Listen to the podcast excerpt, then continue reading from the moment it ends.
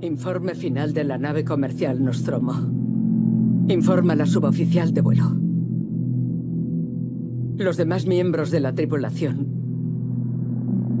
Kane. Lambert. Parker. Brett. Ash. Y el capitán Dallas. Han muerto. Hola de nuevo videojueguistas, no hace mucho que nos fuimos, como dijimos en el anterior episodio. Esta es la segunda parte del especial con motivo del Alien Day. En la primera parte hablamos de las primeras cuatro películas, es decir, de todas las que salía Ellen Ripley, y ahora es momento de hablar en las que ya no está nuestra chica final por excelencia, y meternos en crossovers, en precuelas, también de hablar sobre cómics, libros, videojuegos, toda esa parte y como en el anterior episodio, sigo con el señor Sergio Rubio. ¿Qué pasa, cabronazo? Me alegra de una vez más que hayas contado conmigo para dar una chapa primigenia a todo aquel pobre diablo que nos escuche sobre temas de gran calado social, que es básicamente yo de alguien dar una brasa sin igual. Pero bueno, me alegra de que hayas contado conmigo otra vez, campeón. El placer, el placer, es mío. Bueno, y está bien que podamos haberlo dividido en dos partes, porque si, si no lo hacemos escalonadamente con todos los productos culturales que ha dado Alien, es que en esencia tendríamos no un podcast, sino los episodios nacionales de Benito Pérez Galdós, ¿vale? O sea, ya tendríamos una antología, coño, que ya, ya nos vale también. Muchísimo, muchísimo de lo que hablar. Ya te digo. Pero bueno, yo hay que decir algo. Si ahora somos unas réplicas o hemos Eh, sobrevivido a la caras. Eso también te digo, eh, porque en vista de lo que pasó en la cuarta, no sé si nosotros somos réplicas. Mira, si alguien tiene el valor de clonarme a mí, tan deplorable persona para multiplicarla, o ese tío quiere ver el mundo arder, o básicamente quiere de que mi chapa, eh, eh, quiere que de toda la chapa que le vaya a dar de múltiples versiones, fenecer. O sea, no me jodas. O sea, hay que ser loco para clonarme a mí. O sea, sería con una versión crute de- eh, cutre de múltiples cromosomas de mí y yo, pero bueno, ahí queda. Que sí. De Sigourney Weaver, que es una diosa de los hombres, lo puedo entender. De mí, eh, en plan, mm, eugenesia lo estás haciendo mal. Y, ojalá hubiera aparecido en las siguientes de Alien. Pero bueno, quién sabe lo que puede pasar. Ya Entonces- explotaron demasiado Sigourney Weaver. Demasiado. Ahí, dejémosla como está. Ya bastante que la han, la han convertido a la oveja Dolly en, la, en, en Alien Resurrección. Dejemos ya de sacar lana. ¿De acuerdo? Mejor, mejor. Vamos a ir en orden cronológico y vamos a juntar el primer, las primeras de ellas, que da la cosa de que es un crossover. Entonces, vamos a empezar a hablar sobre el crossover Alien versus Predator 1 y 2. Después de Alien Resurrección, tuvimos como un pequeño vacío, ¿no? Sin películas sobre el Un xenomorfo. Sí.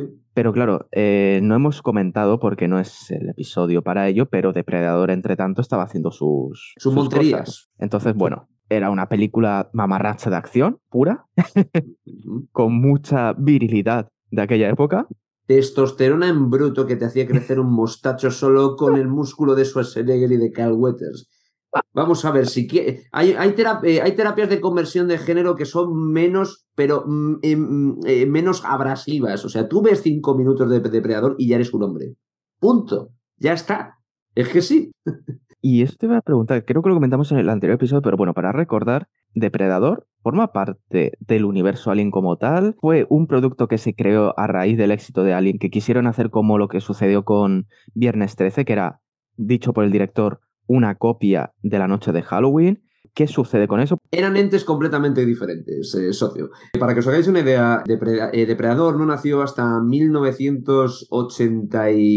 1986, gracias a John McTiernan, nuestro magnificente director de La jungla de cristal años después y de La caza del octubre rojo, pero era una criatura completamente distinta que no tenía ninguna relación con el xenomorfo. Pero se estrenó Depredador 2, que es una joyaza infravalorada que os apremio a que veáis, porque básicamente es, tienes a Roger Murtaugh de arma letal, tienes el, eh, eh, la ambientación de arma letal en mitad de la ciudad y al depredador yéndose de montería a la jungla de asfalto, lo cual es un win automático. Y en mitad de, una, de guerras de bandas y en los disturbios de Los Ángeles. Está fenomenal. Pues, ¿qué ocurrió en determinada escena? A ver, esto no es spoiler del todo, pero hay que mencionarlo para poder comprender cómo se nació el crossover. Pues en determinada escena, nuestro héroe acaba en la nave del depredador y ve una sala de trofeos de todas las monterías que ha hecho eh, los últimas, en las últimas generaciones. Y entre todas las calaveras y trofeos que tiene de todas las especies más peligrosas del universo, se ve una calavera de xenomorfo. Y ahí, con ese guiño, es cuando nació el crossover. Ahí dio pie a cómics de Alien vs Predator, a novelas, videojuegos, hasta que ya llegó el momento en el que decidieron llevarla al cine. Pero fue no un development hell por, al uso, pero sí, digamos, una idea que fraguaron durante muchísimo tiempo y que no sabían mm. concebir hasta 10 años después. Creo que fue en 2004 cuando se estrenó la primera de Alien vs Predator. Y, pero ya teníamos nuestros cómics, ya teníamos nuestros videojuegos, ya las dos criaturas se habían dado de zurriagazos y de soplamocos desde tiempos inmemoriales en juegos alucinantes. Lo comentaremos luego, pero eh, los videojuegos entonces salieron antes que la primera película, ¿no? Y los cómics, obviamente, entiendo que también.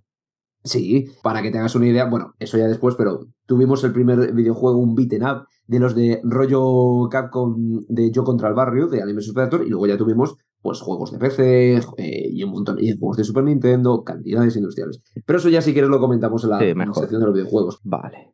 Entonces, después de esta pequeña duda eh, aclarada. Sí, pero es que es eso, o sea, eran dos criaturas que nacieron para eh, batirse en duelo, porque eran mm. dos, dos monstruos acojonantes de, de, digamos, del espacio exterior, con muchísima influencia de la ciencia ficción más dura y con muchísimas similitudes a nivel de atmósfera y sobre todo de diseño de la propia criatura. No en vano, el depredador también nació, tú ves el rostro del depredador y fue una idea de James Cameron diciendo, mmm, ¿qué parece mm, amenazador? Sí, vamos a hacer un coño con dientes. Y básicamente volvemos del facehugger del alien, que es un coño, un coño con patas. En plan, represiones sexuales de los directores. ¿Queréis hablarlo? ¿Estáis bien? O sea, dime dónde os, Dime qué os hizo una mujer para dejaros tan hecho polvo como para imaginar el peor monstruo de la historia de la humanidad, un coño con dientes. Eh, a la peña le, deja una mujer traumada cuando básicamente ve una vagina dentada. es que es eso. Eso es una película de serie Z. Sí, y me la he visto y es cojonuda. Oh, bueno, bueno, bueno. Sí, sí, es cojonudamente mala. Es tan mala que es buena, tío. Es tan mala que Deja de un lado las vaginas dentadas, la pesadilla leyenda urbana de toda mujer. Que sí. bueno, y eh, también de todo hombre, porque ojo, eso puede amputar bastante fácil, también te digo. Sí, sí. Pero una, pero una cosa, una, una vagina dentada, entonces, ¿se lava, ¿se lava el coño con chili o se lo lava con colgate? Pregunto. O sea, preguntas que mueven el pensamiento.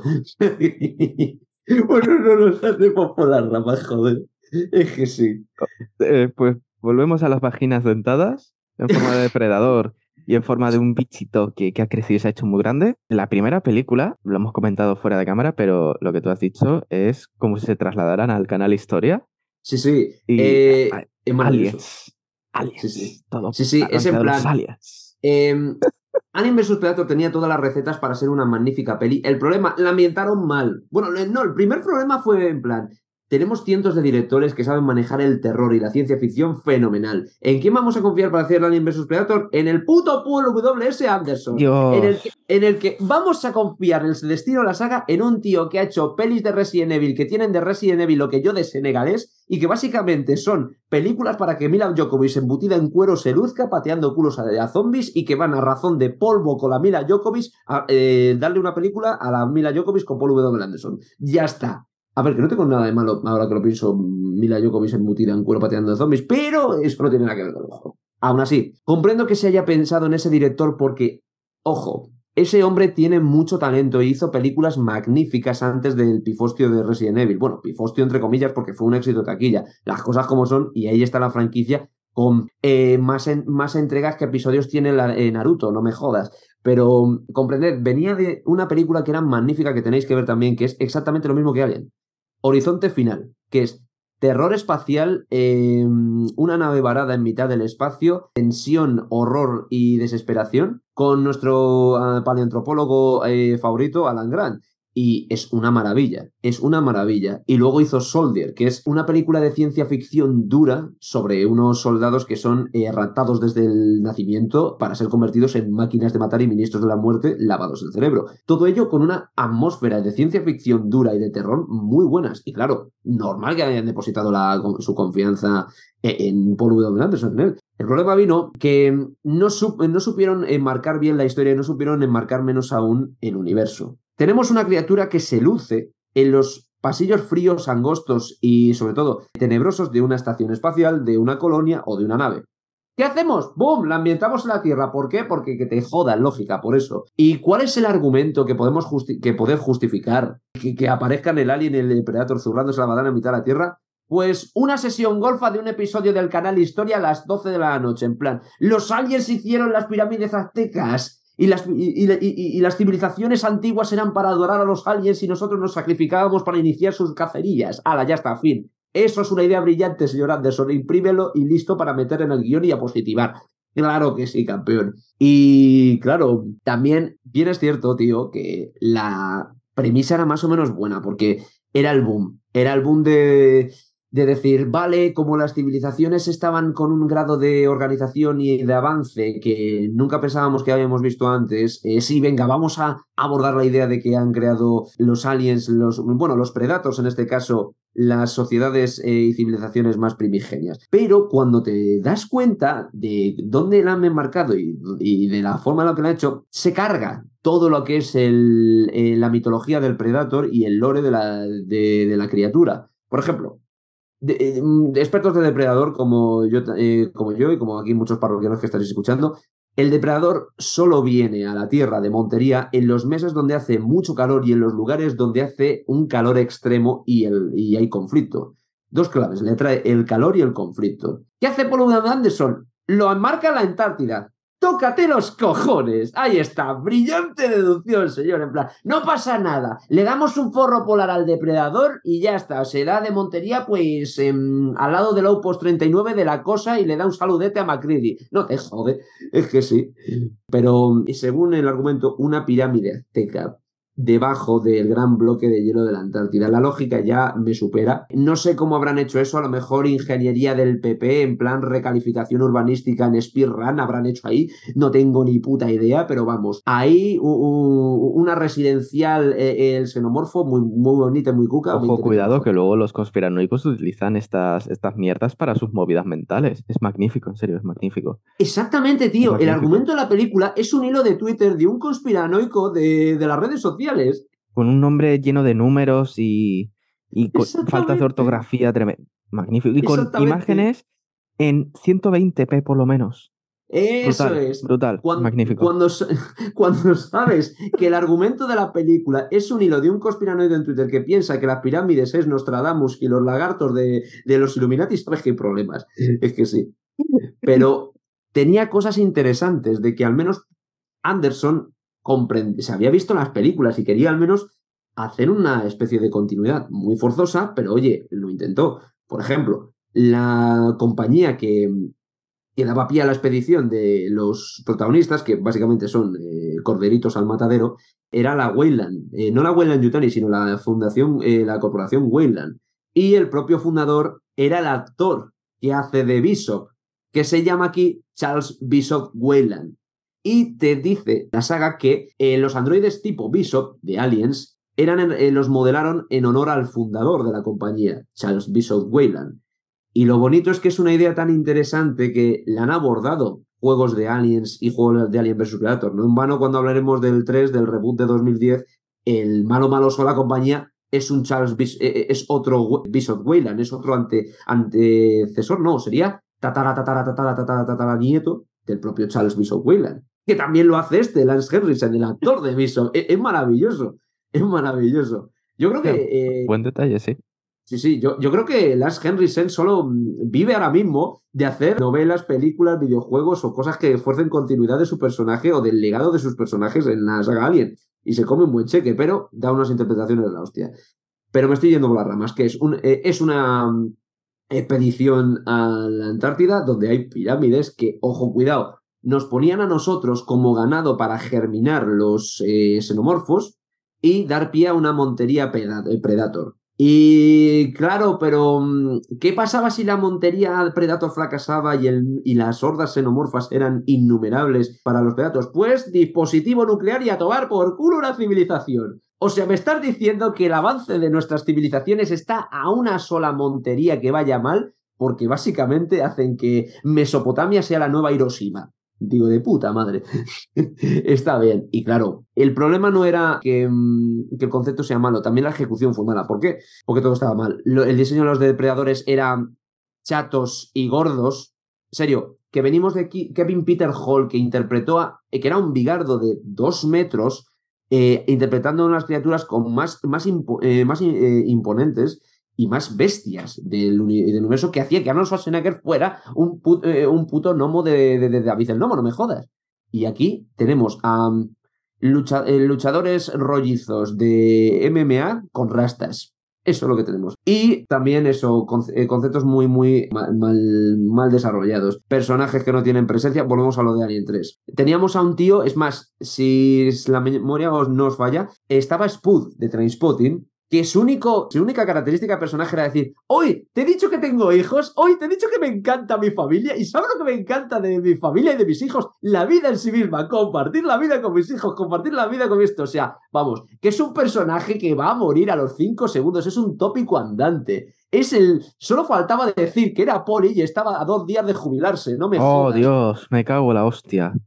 Sí, sí. Oh. Y, y horrible. Lo único reseñable que podemos decir de esa película es que mm, termina con un cliffhanger en el que el único depredador sobreviviente en una pelea cojonuda con la reina alien y la final girl de turno, la quiero y no puedo ser, Ellen Ripley, acababa impregnado con una garracaras en el final de, de la película y cuando se lo llevaban en la nave depredador daba pie a un híbrido, a un predalien. Eso ya ha salido muchas veces en el universo Alien vs Predator, en los cómics y en los videojuegos. Y ahí es como terminaba. O sea, que salía un revientapechos que era una mezcla híbrida y aberrante de Alien y Depredador, el Predalien. Y luego ya, pues, eso era el, digamos, el pie para Alien vs Predator 2. Mm, no me suena esa cosa. ¿El Predalien? No me suena ahora mismo.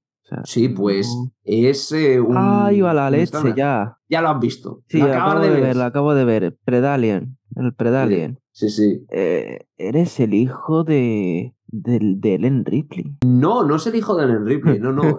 Eh, pero eh, no es el Newborn, no es el de Alien, de Alien Resurrección, pero es que en, en, ¿cómo decirlo? En calificaciones de Valle de lo inquietante, diseño de que te hace echar hasta los potitos Nutriben, pues están en tablas, empatados, ¿eh? ¿Pero qué es esto? Me gusta más el, el, Newborn. Joder, eh, es que el Newborn parece alguien que ha hecho, que ha dado el estirón mal, ¿sabes? Es que sí. Pero bueno, entonces tenemos la primera, y la segunda, que yo la segunda no la he visto, pero la primera sí la recordaba, vamos, la recordaba bien. De hecho, el combate en la Antártida me pareció bastante interesante.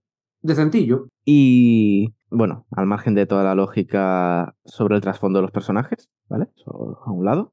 No me pareció mala película, pero claro, la segunda sí que no la vi. La segunda, a todos los que le he preguntado, mm, me dicen lo mismo, que es malísima. No sé por qué me dicen que es tan mala, qué sucede, cuál es la premisa. Te explico. Te explico, amigo mío. normal que no la hayas visto, porque es eh, la, lo nunca visto. Porque no se ve una puta mierda en la película. Está tan jodidamente mal iluminada que no ves nada. No ves nada en la película. Es oscura. Es que ahí está, va con esa idea, exactamente, tío. Va con la idea diciendo, vamos a hacerla oscura para que tenga un tono, un tono y un ambiente terrorífico y oscuro. Ya el problema es que no me vas a cojonar nada si no veo una puta mierda. Si no veo nada, no me vas a asustar nada. o sea, me da, una rabia. Que, La, única, la única atmósfera que das es la de un jodido enfermo de glaucoma, hijo de puta, que no puedo ni siquiera ni ver a dos metros diez. O sea, me estás diciendo, eh, o sea, según el universo de Alien vs Predator, eh, no han pagado la factura de la luz y los de Unión Fenosa le han metido un sablazo que te cagas y no pueden ni encender una puta vela. Es que sí, no me jodas. Y claro, es lo que ocurre cuando directamente contratas a dos tíos que solamente dirigen videoclips para hacer, digamos, mecánicas de, de, camarografía y de iluminación que eran muy avant y luego te das cuenta de que son avant mierda y no puedes ver una mierda, ¿sabes? Va a decir, porque los videoclips son muy bonito, muy bonito, pero tienes que trasladarlo a la narrativa. Correcto. Ahí no lo habría explicado mejor. Un, videoclip es estética, pero tienes que llevarlo a cabo para que sea una película con una narración y un guion que estén a la altura y que sea coherente. A ver, que maticemos que David Fincher vino de videoclips. Pero vamos a ver, ese tío ya hacía obras maestras con los videoclips de Michael Jackson y luego le encasquetaron a Alien 3 al pobre. Mm, ahí es donde las diferencias acaban. No es justo compararlo. Pero, eh, pero en esa película, a ver, tenía conceptos interesantillos. Interesantillos, pero es que la peli era horrible. Vamos con lo único bueno. Lo primero, el Predalien. Una vez que salía del pecho de sobreviviente de la primera película, del Predator sobreviviente de la primera, pues desataba un infierno a la nave y la nave pues casualmente se estrellaba en ciudad, en ciudad del medio oeste norteamericano USA, vamos a poner Montana 2 with a Vengeance, ¿vale? Porque por lo visto no se puede estrellar ninguna puta nave en un lugar que no sea Estados Unidos, ya es un tópico. Coño, yo quiero una invasión alienígena en Calahorra. ¿Por qué no puedo tener una invasión alienígena en Torremolinos? Alien vs Predator, eh, Alien vs Predator Torremolinos with a Vengeance, coño. Pues no. Con, una señora mayor con la silla sacada. Eh, Exactamente. a la calle mientras se están zurrando, ¿no? ¿Te imaginas una señora con andador ahí con el power loader diciendo a un alien, aléjate de ella, puerca? Estaría bien. Estaría bien, coño, ahí está. La vieja del visillo no la toco los cojones ni un poquillo. Es que sí. Pues, ¿qué se puede decir de lo bueno de esta? Pues que el Predalien está más o menos bien hecho. Más o menos. Porque ahora luego viene la contraparte mala de ese Predalien. Pero centrémonos en lo bueno. La película no se corta en la casquería y en el gore. De hecho, tiene una calificación que casi fue X. No rated R en Estados Unidos, que es el mayores 18 eh, en España, sino calificada X, de que no la podrían emitir en algunos cines. ¿Y por qué? Porque la peli es la única de toda la puta saga que no se corta en matar a un niño con un revientapechos, nada más empezar. O sea, cero facts given. O sea, no le importa nada. Porque, ¿qué pasa? ¿Por qué de repente hay un niño con un revientapechos y tal? Porque la nave estrellada, con el Predalin eh, armando el caos, qué casualidad que llevaba pues una remesa de huevos que ríete tú de los que llevan de huevos camperos desde la granja del barrio al Carrefour. Y de repente, pues, infestación xenomorfa en un, en un agradable pueblecito de Montana al que llamaremos Smallville 2. Y claro, eh, está bien porque hay casquería, hay, no, no, no se corta nada. Y el siguiente concepto que mola es que para solucionar el desaguisado, mandan a un solo depredador para eliminar las pruebas. O sea, erradicar el predalien, eliminar a los aliens que han germinado de ahí y erradicar toda clase de pruebas. O sea, una especie de señor lobo, señor lobo depredador. De hecho, el, depredador de esa película se llama Wolf, en honor al señor lobo de Pulp Fiction. Vaya. Eh, el problema, en plan, envías a un solo depredador para erradicar una infestación xenomorfa casi a escala planetaria y a acabar con un predalien. ¿Andabais cortos de presupuesto en Predator Prime o qué? ¿No, no había más empleados? ¿Estaban todos librando? Es que le, pillaba Semana Santa a los Predators pero para y quieren salvar la, la Tierra. Bueno, a ver, en teoría se supone que solo van de cacería porque, porque es lo que toca. Pero en teoría no quieren exterminar la Tierra, pero vamos a ver, no es su problema. En realidad, ¿no? no... Claro, no es su problema, pero también no pueden exterminar. Uno de los códigos de honor que tenían los predatos es que mm, solamente tenían. O sea, es lo de. Eh, los predatos tienen el código de honor primigenio de todos nosotros. Pezqueñines, no gracias, tienes que dejarlos vivir. O sea, hacen el pequeño. Que, cazaban solo al mayor, al que más fuerte veían y. Cazaban solo a lo justo de nuestra especie para no erradicarla.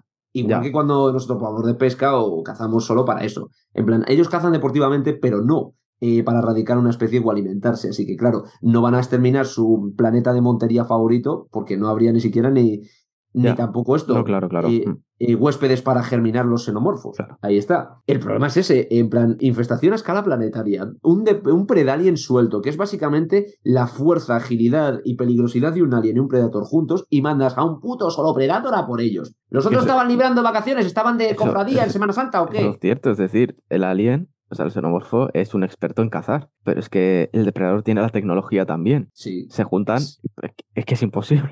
Es que claro, eh, claro, es que es eso, imagínate el instinto de un alien con toda la tecnología de un Predator o con toda la inteligencia. Sí, porque eh, eh, en verdad eso solo tienen tecnología, porque los que son expertos en cazar y, ser un maldito depredador, valga redundancia, redundancia son los xenomorfos. Es decir, sí, el depredador puede ser muy bueno porque tiene mucha tecnología, pero si le quitas la tecnología, el inteligente y el que se va a adaptar más a las condiciones de caza es el xenomorfo.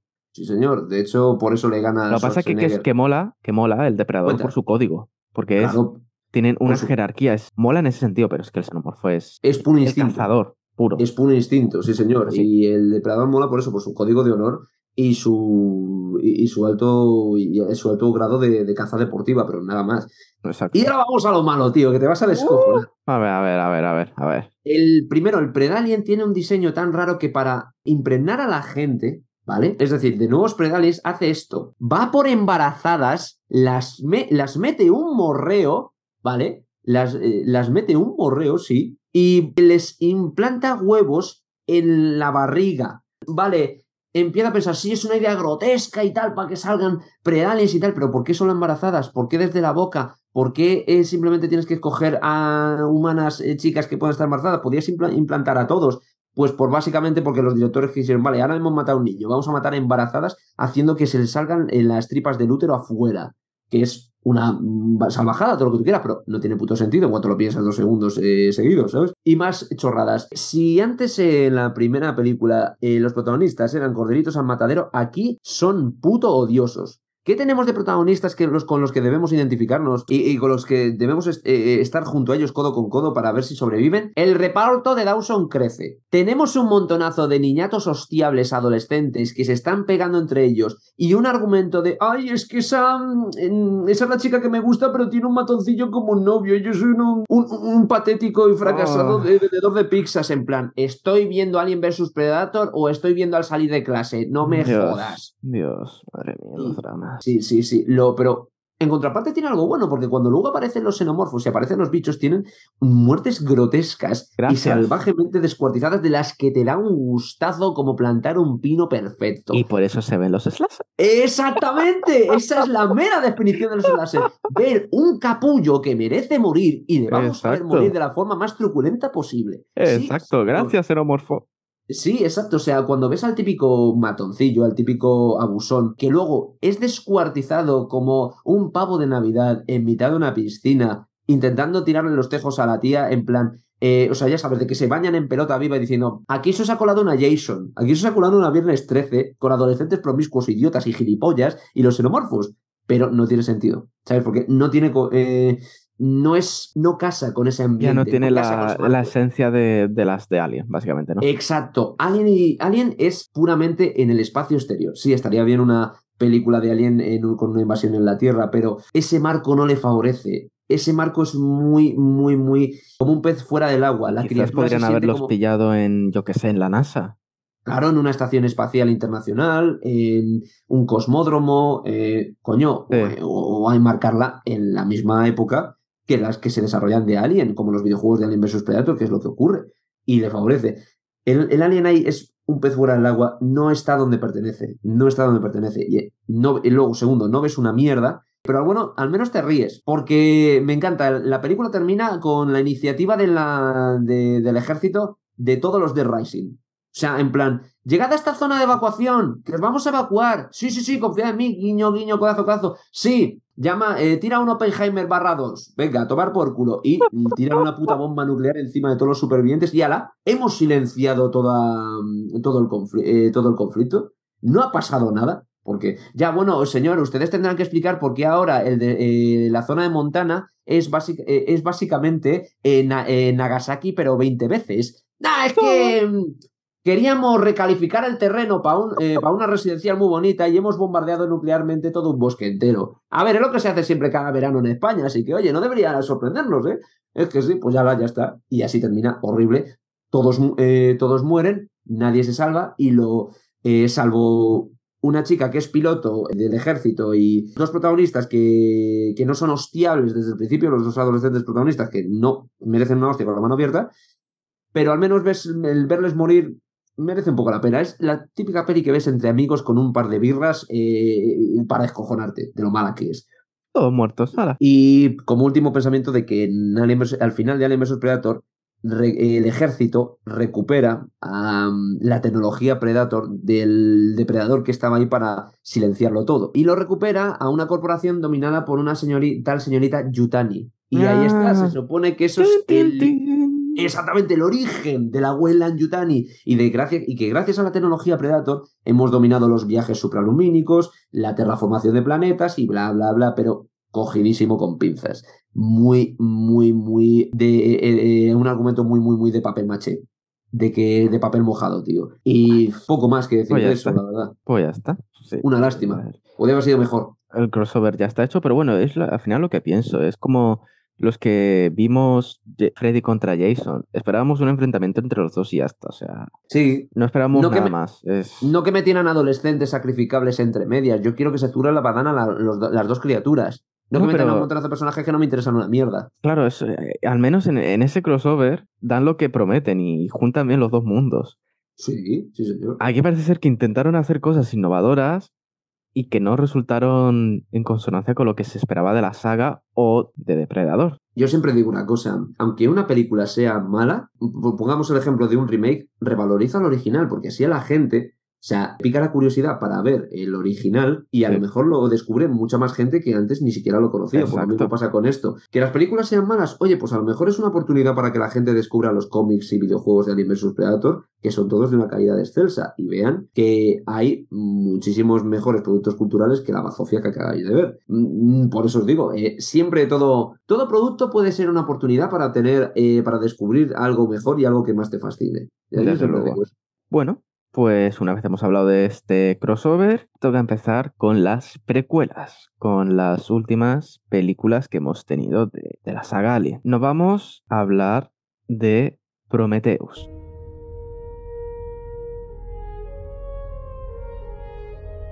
La película sirve como precuela de los acontecimientos de Alien el octavo pasajero. No recuerdo por quién estaba dirigida. por el mismísimo Ridley Scott, sí, sí, sí, por el padre de la criatura. Entonces, con esto podemos, podemos pensar que es una buena película y que va, a hacer honor al, al, legado de, de, Alien.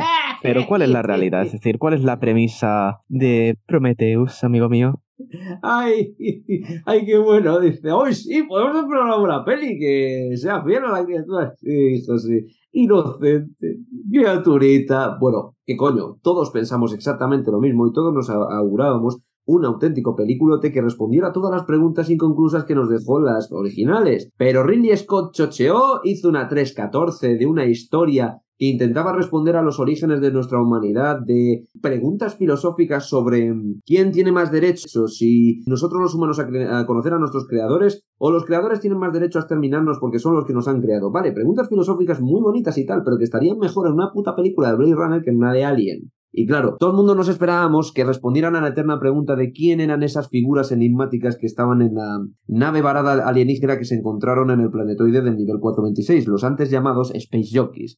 Aquí recibieron un nombre, los ingenieros, y se presupone que, según esta película, eran los que concebían vida en el planeta en el que se asentaban para, digamos, por puto capricho porque nosotros, según, los, según, según Ridley Scott, éramos el proyecto de ciencias de estos seres a ver cómo evolucionábamos en sus placas Petris tamaño ahorro llamadas planetas. Y claro, la película en sí tiene una premisa interesante, encontrar ruinas antiguas que nos dicen, bueno, esto ya, ¿cómo decirlo? Presuponiendo demasiado de que en unas ruinas antiguas, en nuestras anteriores civilizaciones, una cueva escribieron coordenadas espaciales específicas que pudiéramos traducir con la tecnología de ahora para decir, mira, en ese planeta están los ingenieros.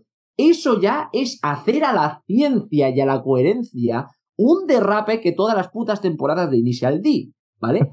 Pero, pero, o sea, puede ser, que puede ser, ojo, no, no lo discuto pero también el hecho de que todos nosotros íbamos esperando precisamente eso, una historia que nos comentara los orígenes de la criatura y luego francamente no prometió nada de eso. A lo mejor es que fue problema del marketing de la propia película vendiéndola como eso, como una precuela de Alien. De hecho, hasta recordaréis los anuncios en 2012 creo que fueron que la presentaban exactamente igual que las películas de Alien clásicas. Todo un homenaje muy bonito, pero claro, a lo mejor nos dio unas impresiones equivocadas. Pero el problema, aunque no la veas como una película dentro del universo de Alien tiene fallos en sí misma, tanto de personajes, guion, coherencia, incluso hasta continuidad, que tienes que suspender muchísimo tu incredulidad como para considerarla una película sólida en sí misma. No me refiero del palo de que todo tiene que ser verosímil y con los pies en la tierra para tener algo de mm, autenticidad, sino que hay fallos de guion y agujeros de guion más grandes que la fosa Marianas, coño. Para empezar, si se transcurre en el mismo universo del Alien, tiene el mismo fallo que tiene, por ejemplo, las precuelas de Star Wars, que a mí incluso me encantan, pero sé de sobra que no están exentas de fallo. Tiene el principal fallo que tiene episodio 1, La amenaza fantasma. ¿Y cuál es? Que es, para ser una precuela tiene una tecnología superior y más avanzada, todas las naves y todo lo que hemos hecho eh, en la humanidad, 200 años antes de que se marque en, en las películas que se supone que vienen después. En plan, ¿me estás diciendo que en casi a finales de este siglo tenemos tecnología que es básicamente naves supralumínicas con tecnología táctil que te cagas de iPad y luego 200 años después tenemos tecnología de botonac analógica, de botonacos, palancas e ingeniería que parece básicamente la sala de máquinas de un transatlántico en el espacio y de una estación petrolífera andante. ¿Qué coño ha pasado ahí? Y claro, ya la gente en los cómics se monta las películas y decir, no, es que hubo una crisis en esa tecnología y falló y entonces se volvió al analógico. Digo, ya, vale, eso es una bonita explicación, pero fuera de la película. Y volvemos a lo mismo, explicaciones lejos de la propia película no dejan a la película exenta de los propios agujeros argumentales que ella ostenta. Ahí está la jodienda. Pero bueno, eso es un, ¿cómo se dice en inglés? Un nitpick, un algo picajoso, ¿sabes? Tienes razón en que, a ver, yo vi Prometheus y sinceramente me olvidé de ese detalle de continuidad. Pues claro, debo decir, debo decir que cuando vi Prometheus, hace un montón de tiempo que me había visto Alien el octavo pasajero. No me había visto ni, ni Aliens, ni Alien 3, nada, o sea, no me había visto nada. Entonces lo dejé pasar. Quizás a lo mejor aprovecharon cierto lapso de, de, tiempo entre una película y otra. A lo mejor gente que no ve las películas hace un montón de tiempo, gente que se sumaba de nuevas a la, a la saga y demás. Quizás quisieron aprovechar eso, pero claro, lo que tú comentas, los que están ahí, los que les gusta mucho a alguien, o los que incluso la hayan visto hace poco, van a encontrar ese, ese error tan, tan sencillo, tan palpable, pero que intentan hacerlo pasar desapercibido por, por, estos, por estos temas. Claro, y aparte de que da igual que hayas empezado en la saga ahora, mm, cinco minutos después te puedes ver a alguien en el octavo pasajero en Disney Plus, bajártela, comprarla o demás, y ves que no tiene coherencia ni tonal, ni tecnológica, ni argumentativa incluso. Pero bueno, pasando eso por alto, podemos tener una película de terror y de aventuras que dices, mira, un grupo de científicos eminentes en todos los campos de los saberes humanos van a un planetoide dejado de la mano de Dios en un viaje supralumínico de miles de años para ver si encuentran, digamos, sus creadores, los ingenieros. Hasta ahí la premisa, por dices, oye, pues es interesante. El problema de que son jodidamente estúpidos, son un pelotón de dobles cromosomas, son jodidamente retrasados mentales y aún así eh, camarada mío, volvemos a lo que dije en el anterior podcast. Sí, debemos partir de la premisa de que muchos personajes van a ser idiotas, porque si no, no tendríamos muertes, casquería ni película. Pero ¿cómo coño eh, salvas el hecho de que un experto en vida salvaje, biólogo, en, magna cum laude en su campo de saber, lo primero que puto hace es intentar acariciar a un lagarto interestelar espacial que no conoce y probablemente sea un organismo patógeno, la hostia peligroso. Es que solo se puede decir con una cosa, normal. Con letras grandes y de neón, ya empezamos con eso. Es que ahí está, son científicos eminentes en todos los campos del saber humano. ¿Qué coño hacen? Los mismos errores que un adolescente gilipollas de una láser. A ver, a ver, ahí ya hay media un abismo, tío, media un abismo. Ya partimos de ese supuesto, pues no, tienes más. No solo del que un experto en biología y geografía toque un organismo patógeno y es tremendamente esto, tremendamente, eh, ¿cómo decirlo?, peligroso. Sino que luego después tenemos a Charlize Theron, a mi puta Atomic Blonde, a mi puta Furiosa, sin saber correr en diagonal. ¿Vale? O sea, en plan, lo de ir de punto A a punto B en una diagonal y en una recta son cosas que se le escapan y se le cae una nave encima porque no sabe correr en diagonal. Empezamos bien. Tenemos personajes estúpidos y solo se salva uno, que es la magnífica interpretación que tiene Michael Fassbender haciendo del robot biológico David. Y con, un, complejito, con un complejito de deidad que tira para atrás, de quiero y no puedo ser un dios y un, y un Loki de hacendado. ¿Cómo se llamaba el, el de Octavo Pasajero? ¿Ash? Ash, sí señor. Pero no tiene un sobrenombre, ¿no? Ni nada, no tenía... No, simplemente tienen nombres. Pues, Ash, Piso, Era, era una especie de, de, Ash, ¿no? Sí, exacto. Era un androide biológico que, en esencia, está programado por la compañía. Igual, eh, tenemos aquí la Wayland Yutani, pero que no es la misma que la de Alien vs Predator. Aquí, el fundador de la compañía es Guy Pearce, es eh, el señor Wayland, que es súper viejo, o sea, ella, catatónico, quiere encontrar por básicamente lo que cualquier viejo con poder, con medios y con tecnología una cura para la, la vida eterna y la, y la eterna juventud. Vale, o sea, tenemos el santo grial subnormal, básicamente ahora mismo, la búsqueda del santo grial subnormal. Pero claro, luego partimos de lo que se supone que nos iba a responder de las preguntas de, que nos había dejado abiertas en la saga del xenomorfo. ¿Cómo se originaron los xenomorfos? ¿Quiénes son los Space Jockeys? Pues no lo explica. Simplemente teníamos... sí, simplemente teníamos unos... Eh, voy, a, voy a llamarlo así, los espermicidas maromos, porque esos son los ingenieros, son tíos blancuchos, ¿vale? Que, eh, tíos blancuchos enormes que deciden directamente, cuando nos ven, exterminarnos de forma arbitraria. Supongo que porque se avergüenzan de que en su proyectito de ciencias y placa Petri salgamos como seres pensantes y autoconscientes de nuestra propia creación, no lo sé, pero no lo explica. Sencillamente de que lo único que deja entrever es que los aliens, eh, que no son ni aliens, son una especie de moco, ¿vale? De moco en unos eh, tubos muy semejantes a los huevos, que se supone que es un patógeno, ¿vale? Que es un arma biológica. Y que básicamente acaban de copiar el argumento de los Halo. Ridley Scott ha jugado a Halo y lo ha copiado. ¿Que qué son los xenomorfos? El, eh, los Flood. Los Flood de los, de los Halo. Un mm. arma biológica capaz de erradicar planetas. Y que lo lanzan ellos cuando quieren deshacerse de un planeta. Al menos eso es lo que nos deja entrever entre eh, Prometheus y, y esta, y Covenant, y Alien Covenant. Y tampoco tenemos un origen de la criatura explicado, tenemos ahí una especie de eslabón perdido. Un, porque en cierto momento David, el robot biológico, coge una, una muestra de ese moco, lo mete en la bebida de un de uno de los del novio de, una de las protagonistas de, de, Naomi Rapaz, creo que se llamaba la protagonista de la película. De repente eso le pone mega cachondo, debe ser que eh, eh, el Blandy Blue es el afrodisíaco interestelar, se la folla y claro, la impregna con un alien que la tía se tiene que hacer una cesárea de lo que parece un disco de hockey que se convierte en un menú de Vieira de, básicamente de, de, de, Galicia un lunes por la mañana. En plan, en plan, está bien, o sea, pero eso que me aborda, no me dice ni, no me responde ninguna pregunta de, de la saga original, y lo único que me quieres decir es que ha habido una aventurita de retrasados mentales intentando buscar el sentido de la humanidad, han salido masacrados, y uno se ha follado. Es el único que sobrevive. Dime, dime.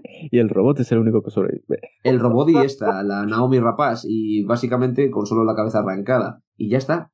Eso. Y de que, de que la tripulación, si mola, intentando evitar que coja la nave el, el ingeniero para llevar esos, esas armas biológicas a la Tierra y ya está, pero está pésimamente explicado, muy de que te da la sensación de que que se va por las ramas, un poco, que se, se creó para explicar las incógnitas de la primera, bueno, de la saga, pero quiso ponerle otras subtramas y al final se queda en tierra de nadie, básicamente. Exacto, porque luego cuando te das cuenta de que esas tramas no llegan a nada, la película también se da cuenta de que, hostias, llevamos aquí dos horas y no hemos explicado nada y aún no hemos terminado la película. Rápido Johnny improvisa algo, mete en la, mete en la quinta, empiezan en, en esto, en, ya en, rebobinado a speedrun, a concluir la película y te das cuenta de que tienes un desastre que no haya desarrollado nada de lo que intentó.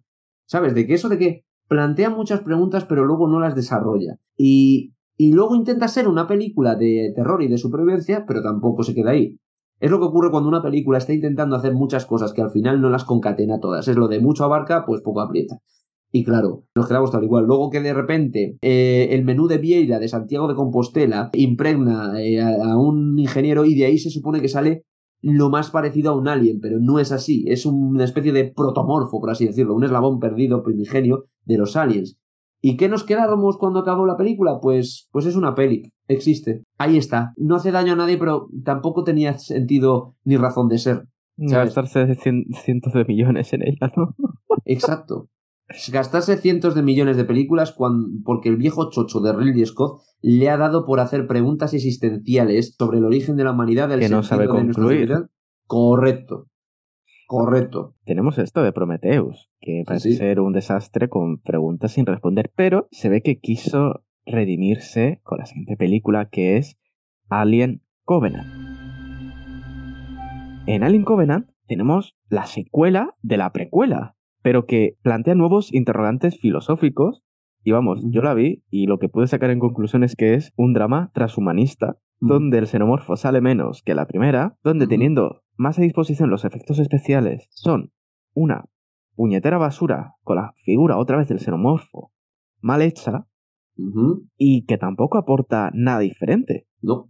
no sé, en tu opinión, cuando la viste, si tienes algo que rescatar, si responde a algún interrogante que haya podido dejar de la, de la anterior, o siempre más que no responde, ¿Qué tienes que decir? Para mí, eh, vale, tuve mucho hate con ella en su día cuando la vi estrenó y la consideré la peor de la saga. Verla ahora eh, un poquito con la mente más calmada, años después, racionalizándola y madurándola, sigue siendo la peor de la saga.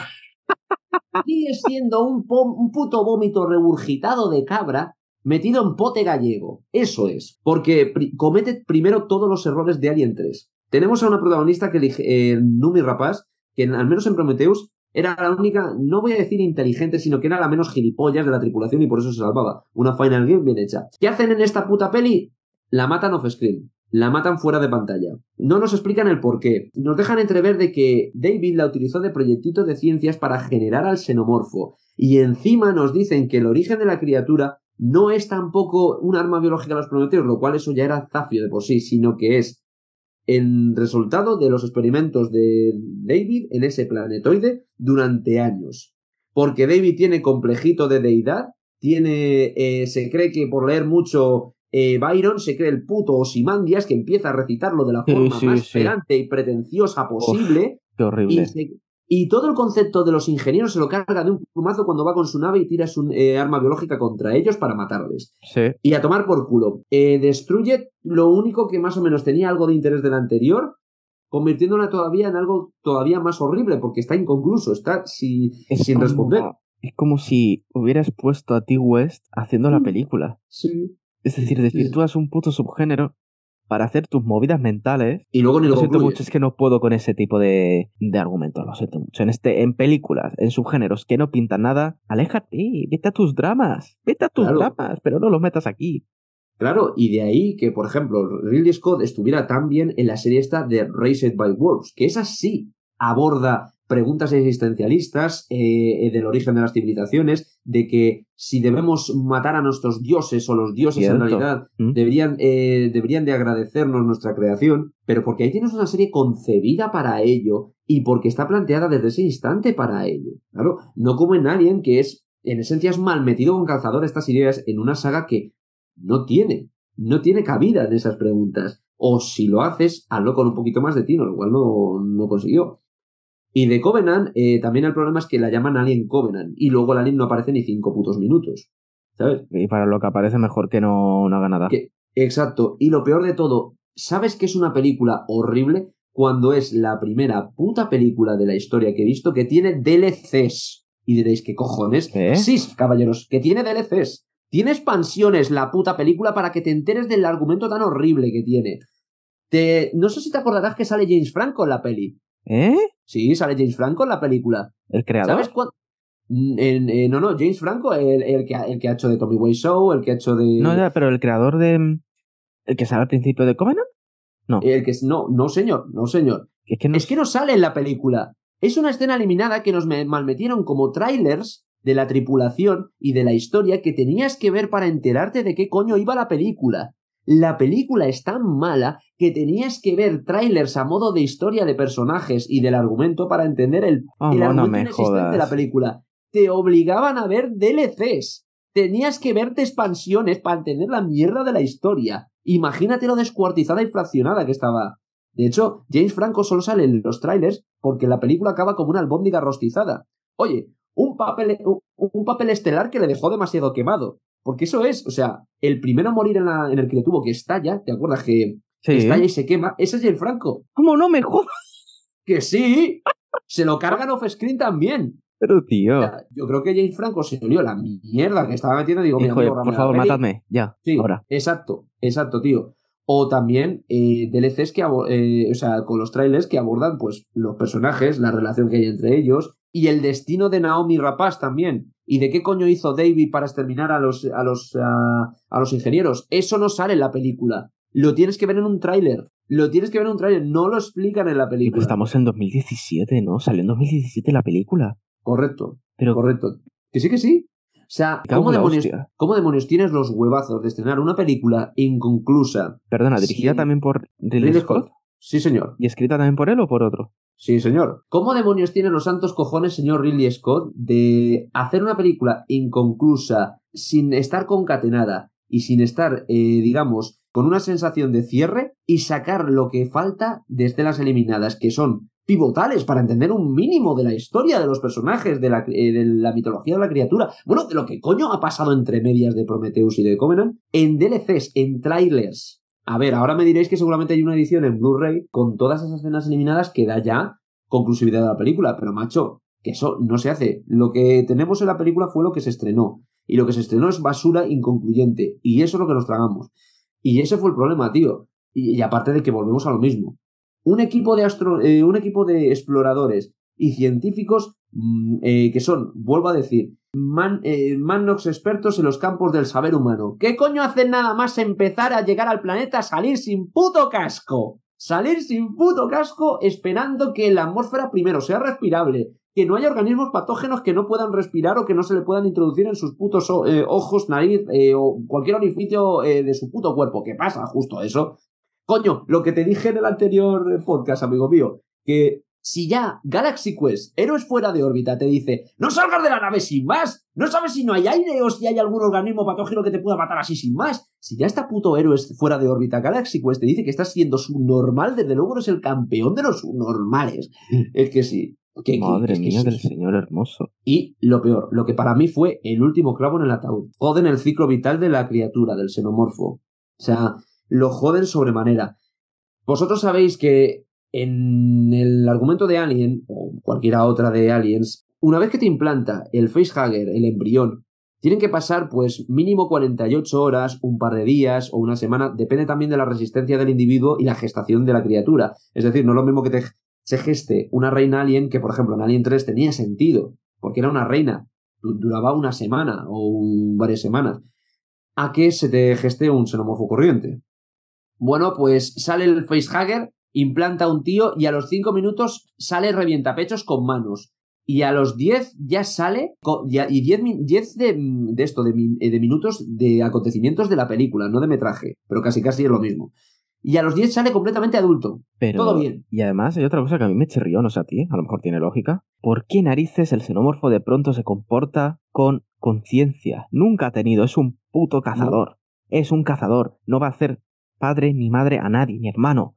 ¿Por qué narices ve a David y se queda? Papá. Sí, sí, como diciendo papá, papá, ahí con las manitas. Y, cuando lo mata, el tipo dice, ¡No! ¿Qué has hecho? Pues, pero vamos a ver que el, que el xenomorfo no tiene conciencia, que es un puto cazador. Sí, sí. No, tiene, no eh, entiende nada. Vamos a ver, es así, es inteligente, pero no hace presa a nadie. Se te va a comer. Da igual que le muestres cariño. Da igual. La única vez mucho te, va a tener para, para servirte de, del nido. Para, para usarte como iba a hacer con la pobre Newt. Como, huésped. Sí, señor. Sí, señor, tío. Lo has clavado. A mí me chirrió esta mierda. Dije, bueno, a lo mejor, oye, yo qué sé, me he perdido algo, pero no me. No, no, no te has perdido nada, campeón. Es sencillamente. Es, no te has perdido nada, campeón. Es sencillamente la intentona enésima de Ridley Scott de meter mierdas pretenciosas y pedantes existenciales en una cosa que no casa. O sea, lo ves al revientapechos con dos manitas, ¿vale? Que ni siquiera es un revientapechos, que es ya incluso los, eh, las wikis lo han eh, eliminado del canon. Eso se llama ahora un protomorfo. No es un xenomorfo, es un eslabón perdido. Para al menos intentar eliminar el sin Dios que ha hecho Ridley Scott de decir que los aliens y el origen de todas las criaturas ha sido el proyectito de ciencias de un, eh, de un robocito de Cefatois eh, con complejito de deidad, ¿sabes? O sea, pues ya lo han eliminado, pero tío, que lo levante así las manitas en plan, ¡Mamá! ¿Qué coño es esto? O sea, estoy viendo una película de Alien o el ala de maternidad del, eh, del hospital de Golden Marañón. No me jodas. Es que, es que también, y, los personajes idiotas, pero idiotas, idiotas, idiotas, como te dice. La. Joder. Ah, vale, te eh, cuando sale el. Es que ya no me acuerdo lo que es, el xenomorfo, que se lía. Vale, sí, cuando traen al primer infectado a la nave que lo están tratando en la enfermería, que una hija de puta encierra a la otra mientras le está saliendo el pecho y todo eso. Sí. Escúchame, y se resbala y todo. Sí, se resbala con la sangre. que luego empieza a fallar. Y que falla con una escopeta a distancia de bocajarro. ¿Cómo? Puedo entender que seas presa del pánico. Puedo entender que no tengas instrucción militar. Pero fallar con una puta escopeta pero que además la encierra, que la usa de cebo. Sí, sí, sí. A ver, puedo entender. Quizá porque sea de contención, en plan de cuarentena, como Ripley, pero ahí no, ahí es de hija de puta. Ahí es de. hija de puta, coño, ves que está saliendo el bicho que está atacando a tu compañera y tú, ¡ay, ay! Y la encierras. Tío, pero ¿qué coño? Podías haberla dejado entrar en un leve segundo y luego eh, haber cerrado la puerta y presurizarla. Sí, sí, tío. Y luego coge, se repara con la sangre, topicazo que ya es rancio desde las pelis láser más antiguas, que eso ya no pasa ni las de Jason, joder. En la nueva de Jason no pasa eso porque es estúpido. Hace parecer a, a los protagonistas imbéciles que no tienen, que tienen la coordinación motora de un niño ciego y sordo. ¿vale? Y luego coge y, y con una puta escopeta falla a distancia bocajarro y da a los barriles explosivos de la nave. Ore tus santos cojones. O sea, Alegre de que muriera. En serio. Sí. Cosa más. No se perdió nada. O sea, eh, eugenesia social, o sea, ha sido darwinismo social del bueno. Y de peor aún, la, la esta, la- el- los, los protagonistas más estúpidos, porque Kane, en la primera de, de Alien, eh, por curiosidad, acaba muerto. Cuando le, se le sale la broza caras del huevo, ¿vale? Pero por curiosidad. Sí. No por gilipollez supina y, me- y, y nula co- eh, coherencia comprensiva, como el capitán de, esta, de la nave del Covenant, porque, vamos a ver, te lleva un robot biológico con complejidad que ya se ha cargado a la mitad de tu tripulación entre las sombras y ha dejado un montonazo de bichitos, ¿eh? Descortizando a la gente. Y, te, y ya todo seguido te dice, oiga, ¿quiere mirar este huevo tan majo que tengo aquí? No pasa nada, no hace daño. Venga a mirarlo, venga, no pasa nada. ¿Y qué hace el tío? Va y le dice, sí señor, ahora mismo, venga, quiera usted. ¿Qué quiere? ¿Que meta la cabeza también? Yo la meto, quiero pensar. ¡Gilipollas! Pero es que va hay que ponerle un cartel a ese hombre de gilipollas con todas las letras en neón más grande que la ciudad deportiva del Madrid, porque es el padre, señor, abuelo y patriarca de los gilipollas. Así Dios, de claro, Dios, que gusto. Prometheus, ¿eh? Sí, sí, sí, es mucho peor. Y es que la revaloriza. hay otro detalle del final ya ¿Mm? que yo dije, ¿en qué momento? ¿Qué conclusión? Cuando están todos ya súper happy, vamos a criogenizarnos a dar. Mira, que había todos ya salvados. Dice, David. ¿Qué momento, Que no. ¿Qué momento sabió que era David? Ah, a ver, ahí está bien hecho para mí, porque le pregunto... hay una frase, a ver, que está muy mal metida. Tú... Lo de la casa que- en, en el lago, a la orilla Sí, del lago, algo así, ¿no? Sí, señor. Esa conversación tenía eh, Walter, que era el androide tipo David, que iba con ellos y era buenazo, buena gente. Sí. Bueno, pues se lo pregunta a, a este, a David, porque creyendo que es Walter, David no sabe de qué coño está hablando. Porque se ha hecho una cuenta. se ha quitado la mano. Claro, exactamente, exactamente. Eh, ahí pero es que eso es lo un- eh, muy mal metido con Calzador, sí, Claro. porque solamente esa puta frase está para que luego sea un foreshadowing de lo que del final. No guarda ninguna otra relación. No desarrolla el personaje ni nada. Y ahí está el problema. Eh, está todo muy acaba- acabatallado también, muy metido con prisas. Querían hacer de todo y no hicieron nada. Y ya, yo nunca he visto algo así, ¿sabes lo que te quiero decir? De, nunca he visto una película que sea tan mala que tengan que explicarte lo- los agujeros de guion de la película fuera de la propia película con trailers que sirvan de DLC, de expansión. O sea, manda huevos, tío. Y ya si rematamos que la criatura, tal y como dices tú, es un CGI horrible. Es horrible. Horrible. Que la ves y no parece el perfecto organismo, parece pues una lagartijilla que se ha quedado Sí, en, la, sí, sí, sí. eh, no. eh, en la rueda de un coche. Creo O que lo, lo único que se salva es la, lo del cuando se sube a la nave. Sí, Y porque ya no, ya se juega con planos cortos. claro, Pero claro. es que está muy mal hecha. Vamos a ver, no es posible que una maldita película de los 80, no, perdón, ni siquiera de los 80, de Del finales de los 79. 80, que a saber cuánto tiempo llevaba en, en proceso.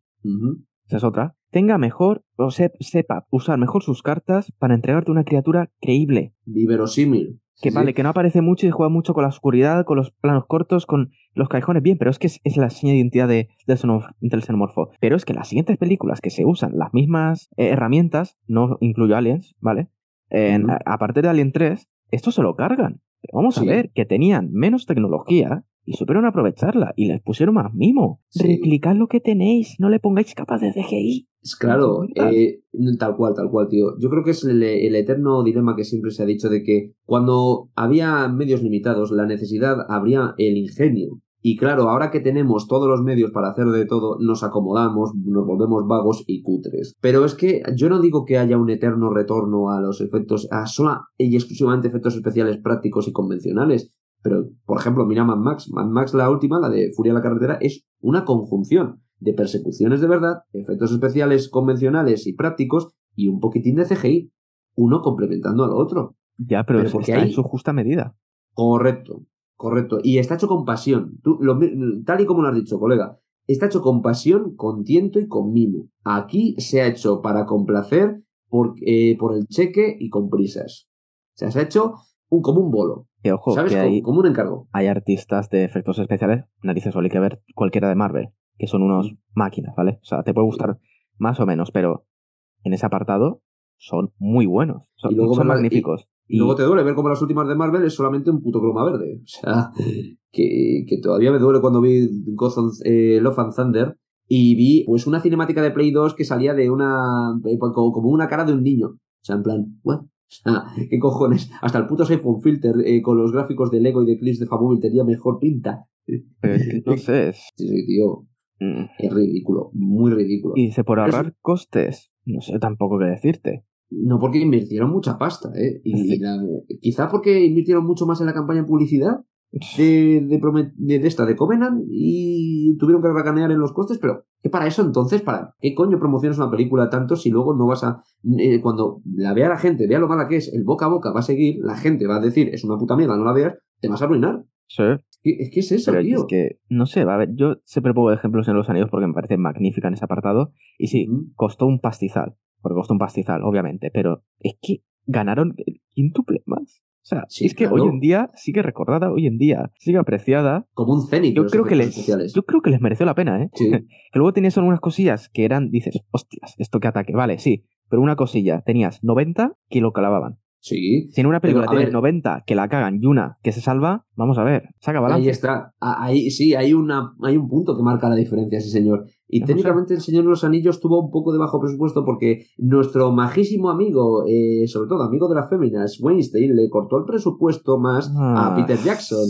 Le recortó el presupuesto una barbaridad y el tío se ingenió con extras, con, eh, con esto, con, ¿cómo se dice? Escenografía, camarografía y sobre todo eh, maquillaje y, y mucho y, mucho y mucho este, mucho diseño de producción, pero ya está. Pero es- ahí está, cuando tienes un tío con talento que sabe, digamos, utilizar los recursos de una forma eficiente, se nota. Aquí es que se nota que fue Es por que- cumplir Claro, y sin pasión.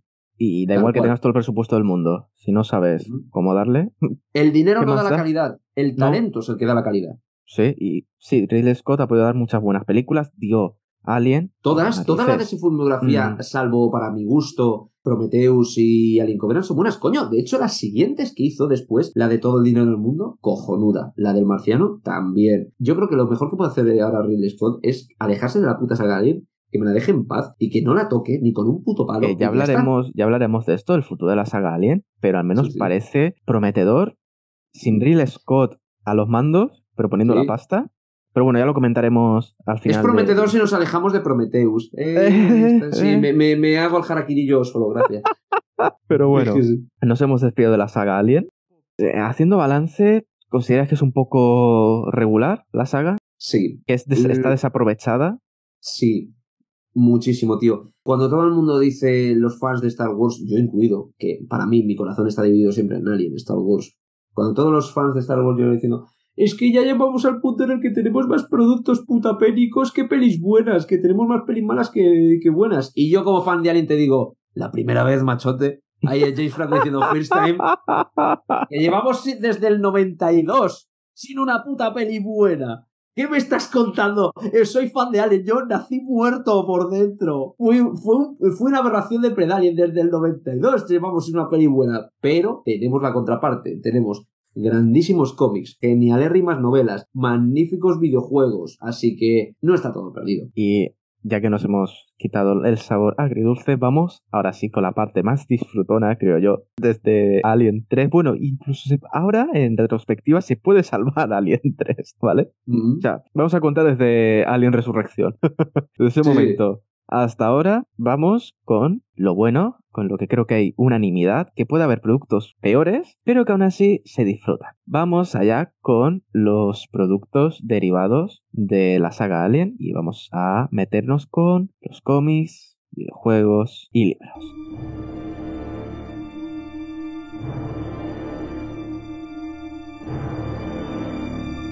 Vamos a seguir un orden cronológico. En primer lugar fueron los cómics, aunque hay algunos que se lanzaron en medio de los videojuegos, pero la mayoría se lanzaron antes. Reconozco que yo no me he leído ninguno, solo conozco tres, que son Alien Linajes, Alien Reanimación y Alien La Última Etapa. Creo recordar que se llamaba, se llamaba así. Sí. Pero eh, no he leído ninguno, a decir verdad. Entonces, perdón, la etapa original, no la última etapa, la etapa original. Siempre me lío con ese nombre. Entonces, bueno, eh, te dejo a ti todo el papelón porque sé que te has estampado todos los cómics habidos y por haber, todos los libros. No Así todos, que- tío. Eh, no, no todos, quizá los más interesantes, pero que, a ver, para que os hagáis una idea, hay una inmensidad, un universo de cómics que vienen desde que, que los primeros que se estrenaron, justo nada más estrenarse la película de Aliens, que continuaban la historia de Newts, de Higgs y de Ripley que los hizo Dark Horse, y con una historia en la que, se, llamaban Aliens, así sin más, que era una historia en la que invadían la Tierra, y Newt, Higgs y Ripley tenían que defenderla. Pero claro, estos cómics fueron lanzados inmediatamente después de Aliens, lo cual hace que cuando se estrenó Alien 3 y los mataron inceremoniosamente fuera de pantalla, pues tuvieran que reescribirlos eh, chorramente y dijeron, hostias, que tenemos a Newt, Higgs y vivos y coleando en este, en, este universo. No pasa nada. Le cambiamos los nombres y aquí no ha pasado absolutamente nada. Y se, se llamaron, eh, creo que se llamaban Wilkes y Riggs, me parece. No me estoy seguro. Que sí, cambiaron los putos nombres y actuaron como si nadie se hubiera dado cuentita. Ahí está. Casi es peor que lo que hicieron en Alien 3. Casi sí, pero es que es en plan, cogieron, y tú ves a dos personas que son exactamente Newt y Higgs, y dijeron, pues nada, a tomar por culo, la llamamos Charo y Juan Antonio y aquí no ha pasado nada, coño, a tomar por culo, ya está. Es que sí. Y, y fingieron que nada había pasado y ya era una continuidad distinta. Luego, todos los cómics, eh, perdón, todas las películas han tenido cómics y novelizaciones que te abordan mucho más la trama. Luego ha habido cómics centrados en los marines coloniales, en todas sus desventuras en el descubriendo un planetoide, razas xenomorfas mazo de maja que hay que exterminar.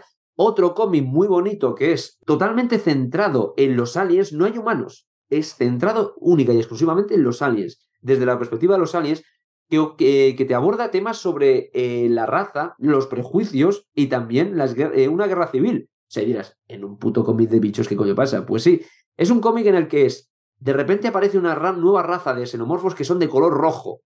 Y los aliens instintivamente les declaran la guerra sin ninguna clase de restricción. Se tienen el impulso instintivo de acabar con ellos. Y hay una guerra civil entre los aliens de color eh, rojuno y los aliens de color normal, de color negro. Y dices, joder, y te aborda temas como los prejuicios, el racismo, en plan, ya lo sé, la sutil metáfora de odiar a, otro ser por un color distinto no es que se me escapa, es demasiado, mm, eh, demasiado eh, subyacente, es que se me va, pero ya me entendéis, o sea, era pues un abordaje interesante.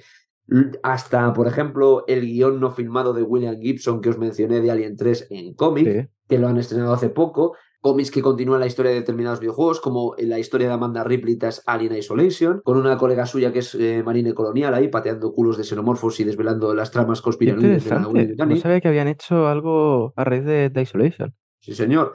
Y un montonazo de historias aparte. O sea, me refiero, es como el universo expandido de Star Wars. Como tienes un universo tan rico y tan variado, puedes enmarcar cualquier clase de historia con aliens y queda de putísima madre. O sea, eh, y de Alien vs Predator igual. O sea, nada más salir de Predator 2 y confirmó la eh, que ya confirmó el crossover con la calavera del xenomorfo en la nave del depredador, pues aparecieron los primeros crossovers de Alien vs Predator, que fueron los cómics que tenían una historia muy bonita, porque la primera era de una colonia, ¿de acuerdo? En un planetoide dejado de la mano del universo, en el que descubrían pues un nido xenomorfos y también de por casualidad los predatos estaban ahí de montería. Estaban ahí de, de, cacería y cazando codornices con el tío Eustaquio. Pues igual, pero al menos ahí tiene más sentido porque es, e, es el marco predilecto de la criatura, de dos criaturas. Y ahí hubiera sido, mm, y por ejemplo, la protagonista, la Masako creo que se llamaba, no recuerdo bien, era pues la típica burócrata de la compañía que parecía una media mierda. Era nuestra Sarah Connor, ¿vale? Eh, Sarah Connor en el principio de Terminator pues era una camarera muy, muy niña, muy temerosa, muy eh, inocente, pero igual que esta mujer, pues era una burócrata una de, la compañía muy inocente y tal, y de repente, poco a poco, se convierte en una guerrera honrada y respetada por los Predators que les patea el culo a los xenomorfos con, tácticas, con, tácticas instintivas de combate. O sea, dices, coño, se ha escalado rápido. Está muy bien los cómics de Alien vs Predator originales. Los tenéis ahora reeditados por Norma Editorial con tres tomos, creo recordar, sí. Norma Editorial, si no me equivoco, está reeditando muchas cosas de Alien, ¿no? Sí, siempre se ha encargado de reeditar eh, todo lo que hacía Dark Horse. Y Dark Horse es todo. Eh, es, Dark Horse es la compañía de cómics que siempre nos ha hecho cómics de nuestras películas favoritas, de, para expandir el universo de ciencia ficción de cada una de ellas. Cómics de Terminator, de Robocop, de Alien, de Depredador, de hasta de Time Cop de Van Damme. Tiene sus propios cómics de Dark Horse. O sea, es una pasada. He visto por ahí que en los cómics de Alien vs Predator es, ¿hay un xenomorfo blanco o es un, es un depredador blanco? Puede ser el Predalien también. El Predalien, Ah, el, es el que Predalien puede salir en cómics de- de- blanco puede ser. y digo, Puede ser, pero es que joder, ¿qué ha pasado Ahí me he leído bastantes, pero es que son inmensos. O sea, son inmensos y son un universo. De hecho, es que es eso. ¿Cuántos cómics ha habido del universo expandido de, de Star Wars? Con historias chu- chulísimas. Pues igual que en Aliens, tío. Tenemos hasta cómics chorra, como uno que se llama Mondo Pest, que va de un este, de un, de un marine colonial que es, pues casi casi como torrente, versión marine colonial. No fastidies. Un, un tío decadente, rancio, socarrón, que hace frases lapidarias todo el puto día. O sea, Torrente en bien, quiero decir. Un héroe de acción ochentero con, eh, que suelta frases lapidarias, one-liners in- y, y con un suplemento de munición infinita y one-liners infinitos. Que va cazando ali- aliens porque le encanta, porque es su deporte, Sirve. ¿sabes? Sirve. Y es el, y y es el típico héroe de los 80. Pero en modo, en modo decadente, fumador, alcohólico, drogata. Y no es putero, pero porque no le pilla, ¿sabes? O sea, pero en ese palo. Hay más cómics que novelas, por ejemplo. Sí, sí, sí, sí, ¿no? sí. Porque desconozco Y- si hay alguna novela. Porque sería interesante explorar esa parte, si creas un buen Ahí- suspense y demás. Sí, hay novelas y muy bonitas. De hecho, novelas que avanzan la historia entre, entre películas. Hay una muy bonita que es de que la hicieron audiolibro hace poco y con un plantel de doblaje maravilloso que os recomiendo. No me recuerdo ahora su nombre en específico, pero va de que cuando Ripley escapa en el- la nave en la nave de salvamento Narciso, la del Nostromo, hacen una historia entre medias después de lo que pasó en el Nostromo, en el que Ash se inserta antes de morir su, su mente en modo inteligencia artificial dentro del Narciso, dentro Uh. de, la, de la nave de, de escape, en plan como el ordenador madre que tenías en Sí. la Nostromo, padre. Hmm. Y le lleva a un planeta donde también hay una infestación xenomorfa, ¿vale? Y ella también tiene que salvar la papeleta y eliminarás de una vez por todas, eh, digamos, borrándole el disco duro a tiros. Este sí. Pero, ¿y cómo hacen para que ella no diga nada en Aliens el regreso después de la película y no haya una continuidad forzosa? Es que en el hipersueño, como fue tan largo, se le borró la memoria. Fin.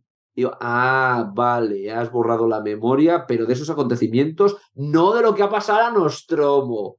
Cutre. Cutre y, y mal metido con calzador, pero venga, le damos un tiento porque la historia es súper interesante. Es que sí. O sea, muy bonito ese. Creo que se llamaba Out of the Shadows, me parece. Que a lo mejor estoy cuñadeando porque no me sé el título en específico, Hmm. pero es, es muy bonito.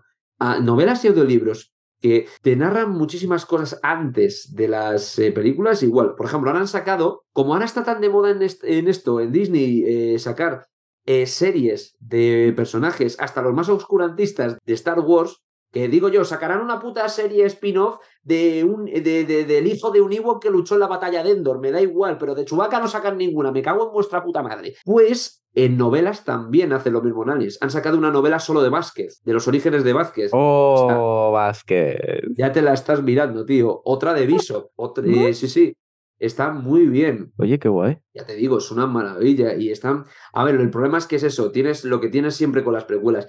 Tienes que forzar una continuidad que al menos explique los acontecimientos Claro, después. eso es lo malo. Mm. Hay algo problemático en Vázquez y dicen que se encontraron xenomorfos antes eh, Vázquez y com- eh, en compañía. Y digo, no puede ser porque en la película nunca se encuentran con nada igual y precisamente la premisa de la película de que les eh, de, de que les arrollan precisamente por eso. Sí, exacto. Pero ahí está, más o menos ese aire. Y está muy interesante.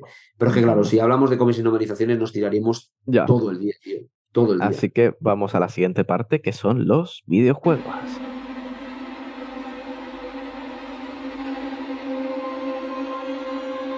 Bueno, recordar otra vez, aunque lo mencionamos en, el, en, el- en la primera parte, está el enlace en la descripción de la primera parte y demás. Sergio tiene un vídeo con su top de videojuegos sobre la saga Alien, donde quizás pueda eh, profundizar un poquito más. Ahí tenéis su vídeo, si queréis echaros unas risas. De todos modos lo volveré a poner en la descripción, pero bueno, ahí lo tenéis.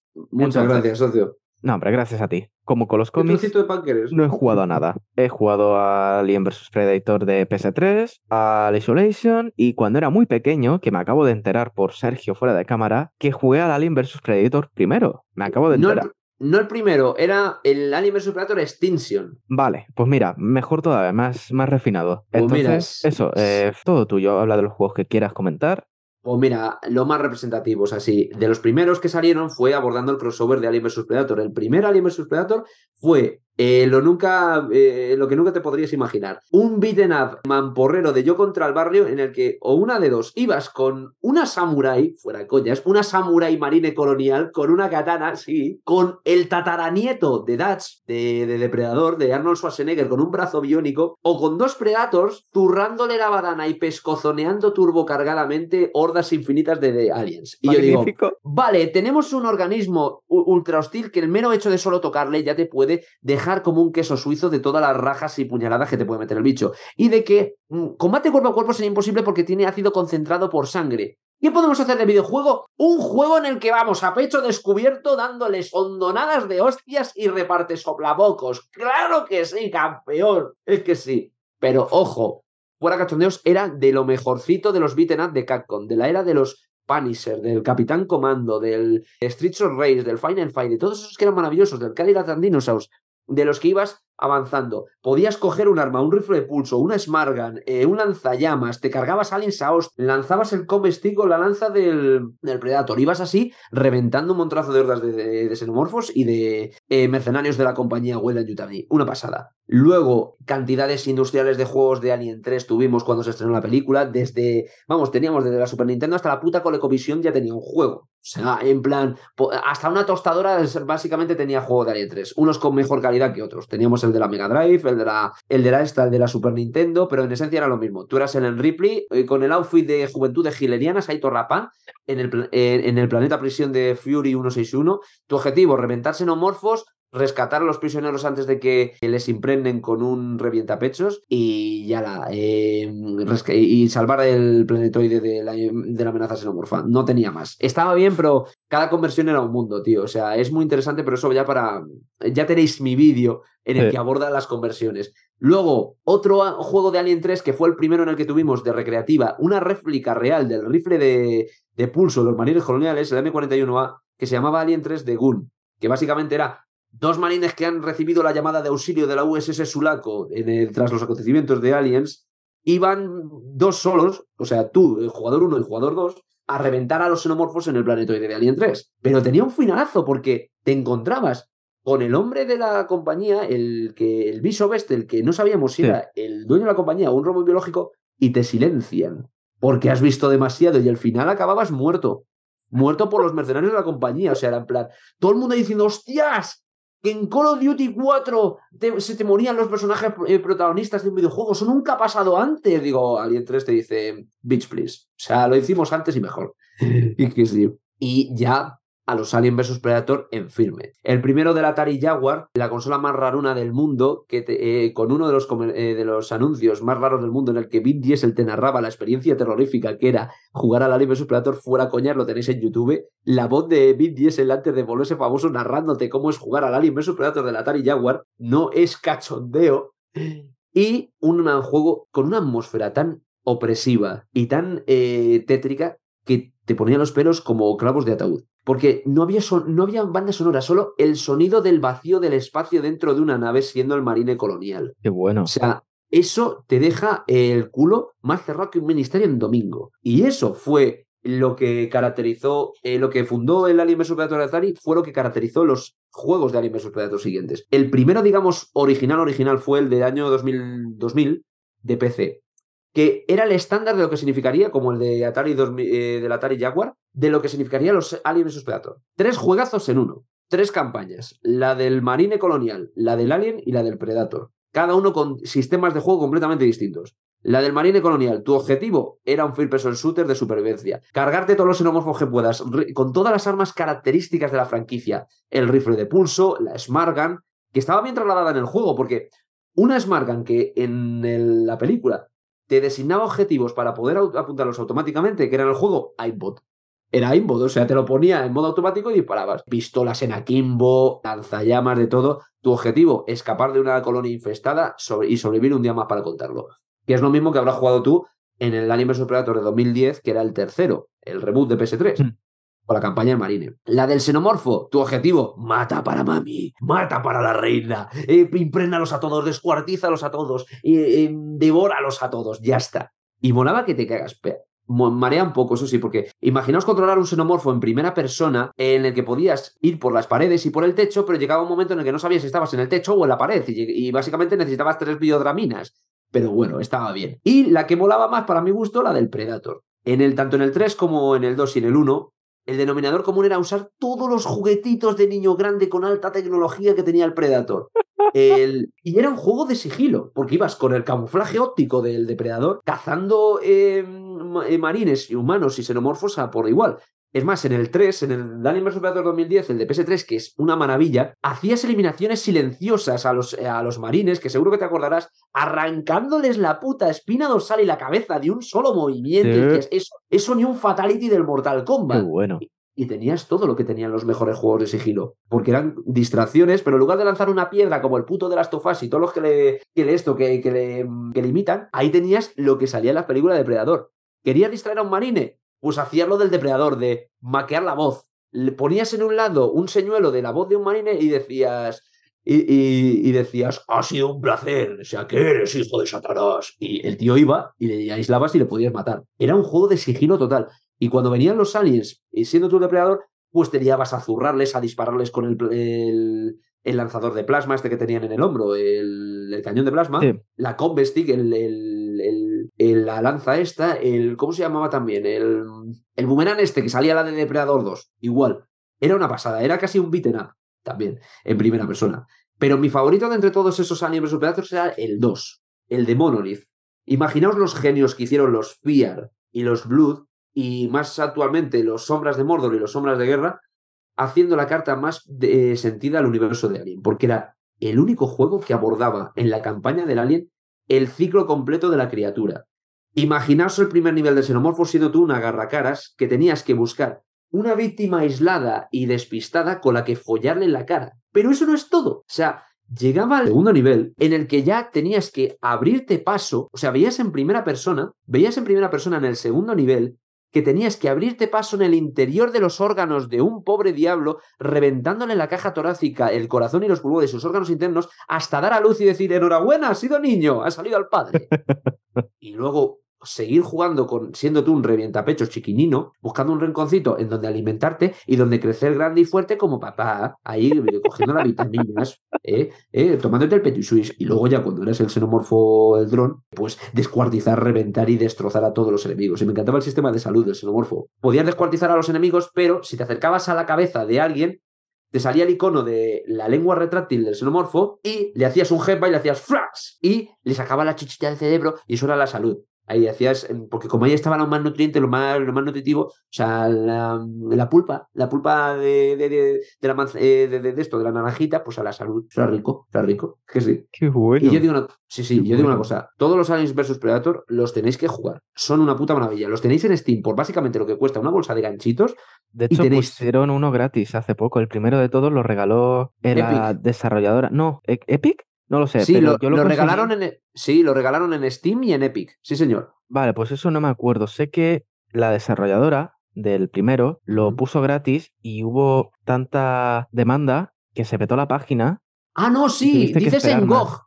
Lo de, los de Fox, Sí, lo, regalaron en Google Games también, es verdad. Sí, sí, sí, sí. Claro, no recuerdo si era en GOG o en GOG, pero a través de la desarrolladora y lo tienes que canjear en GOG. No lo sé. Sí, pero, pero era mucho mejor. Ahí no me extraña que hubo mucha demanda porque es que en Google Games te dan el instalador del juego. No necesitas ni DRM ni nada, te dan el juego. No mm. necesitas ni Steam ni nada para correrlo, simplemente te dan el juego. Y claro, normal, es una maravilla. Pero os digo una cosa. Cuatro perras. Exacto, es que por lo que, mm, lo que te cuesta, en una barra de pan o una bolsa de ganchitos tenéis tres juegazos en uno, en cada uno de ellos, con tres campañas y tres aventuras acojonantes. O sea, de hecho, eh, la campaña del Marine en los dos es lo que debió ser Aliens Colonial Marines. Que aunque a mí me gusta, y lo puse en el top modeado. Ojo, que entramos en, otro juego, ojo, cuidado. Alice Corona Marine fue un desastre. Eso lo digo tal que así. Es mi droga, es mi mugre, es, es, mi demonio recurrente. Es lo que me chuto en vena diciendo tengo un puto problema. Pero modeado, gracias al talento inmenso que tiene toda la inmensa cantidad de, de, gente que, eh, jugona como nosotros, con pasión por Alien, cogió un, eh, un mod que arregló la inteligencia artificial de los, eh, de los xenomorfos, el comportamiento de las armas, el gunplay, la salud y lo eliminó de bugs y ahora es un juego decente.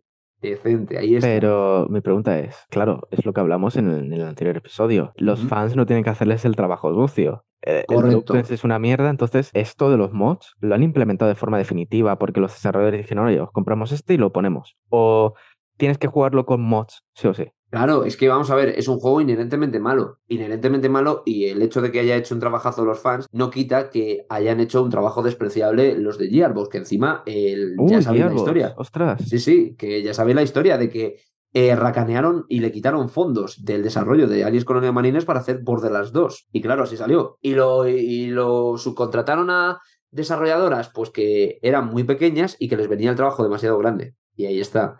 O sea, salió como salió. Pero bueno, pensábamos que la saga Alien no podía levantar cabeza después de eso. Y pero to- lo- luego tuvimos juegos interesantísimos antes de nuestro eh, Santa Santorum y nuestro Sum Bonum, que es Alien Isolation. Antes tuvimos mejores.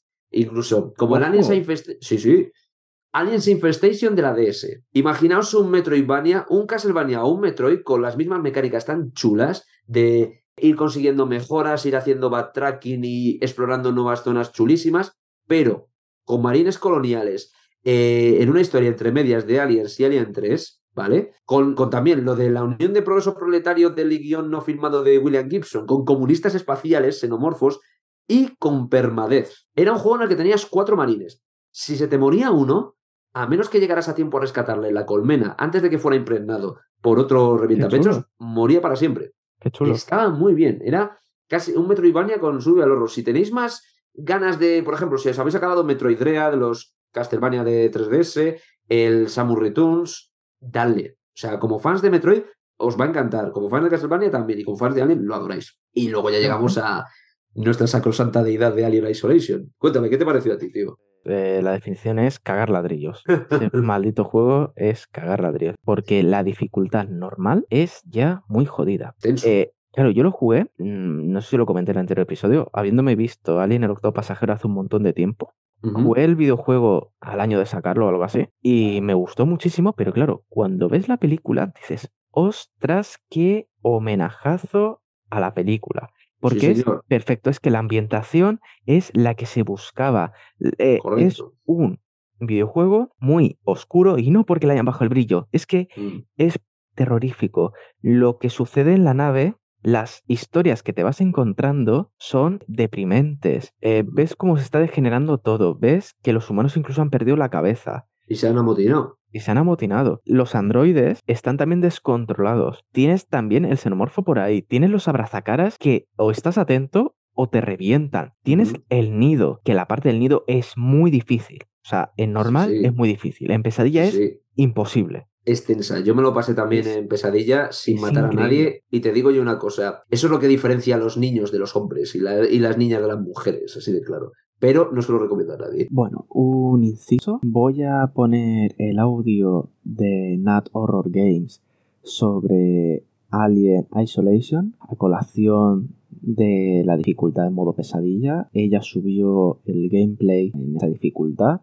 Así que bueno, si os queréis ahorrar unos cuantos infartos, os recomiendo que lo veáis. Si por el contrario queréis construiros una mansión, eh, jugadlo, porque desde luego cagaréis la mansión entera. Hablar de Alien Isolation es, es duro, es duro. es duro porque lo he pasado muy mal con ese juego, lo he pasado muy mal, pero, pero lo he disfrutado muchísimo. Y es de estos juegos que es, es- bueno, a pesar de lo largo que es, es de estos juegos que jugaría una y otra vez porque es un reto en sí mismo. Alien Isolation es un reto. Es un reto. Eh, la desesperación pura, es el, suicidio, o sea, es el suicidio. Es un juego que yo me lo pasé la primera vez en, en- en dificultad normal, ¿vale? Y ya lo pasé mal. Ya lo pasé mal. De, de decir, es que no puedo. Es que al final no me, no me lo voy a pasar porque el alien me está haciendo la vida imposible. Me está haciendo la vida imposible y me lo pasé. Y luego lo volví a jugar, esta vez para mi canal de YouTube, en, la máxima dificultad, que creo que es dificultad pesadilla, aunque yo la llamaba la dificultad suicidio porque es que hay que estar loco para jugarlo en esa dificultad. Y, y ahí es que se puede ver todo lo mal que lo pasé, porque de verdad había, hubo un capítulo, hubo un vídeo entero en el que no hacía más que morir. fue un vídeo dedicado a morir. ya está, es que no avancé nada. En ese capítulo, bueno, en ese capítulo, perdón, en ese vídeo es que no avancé nada. Literal, nada. Era salir por una puerta y encontrarme el xenomorfo de cara y pues eso, hacerme cosas. hacerme cosas que no me gustaron. Es, pero es que es un juego que es eso, es acción, muchísima tensión. Yo creo que no he tenido más contracturas en mi vida que jugando ese juego. Y es que, es que de verdad, es que no puedo decir nada más. Es un juego magnífico y que además se parece tanto a la primera película, a Alien el octavo pasajero, que yo estaba jugando y decía, Dios mío, es que es como estar dentro de la película.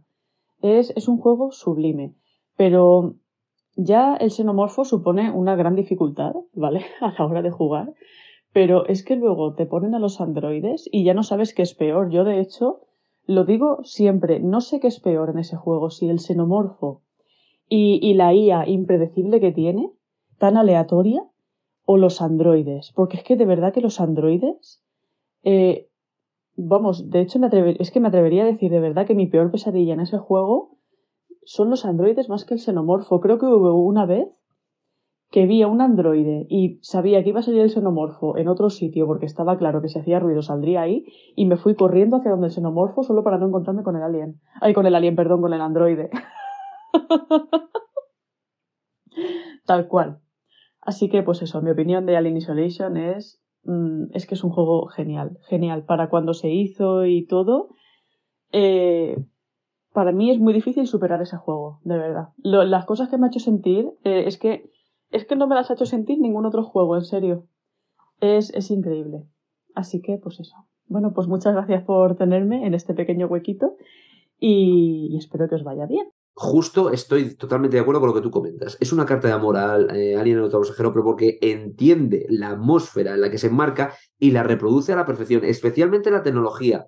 Si nada más empezar ves que el logotipo de la 20 Fox parece salido de, una, de, una, de un monitor CRT con granos de película de los que dices, esto parece proyectado en una nave varada de dejada de la mano de Dios, de la del universo de Alien el otro pasajero, que está en una estación espacial donde eh, la última vez que vino un técnico, un, técnico de ordenadores fue eh, antes de que a mí me bajaran los huevos.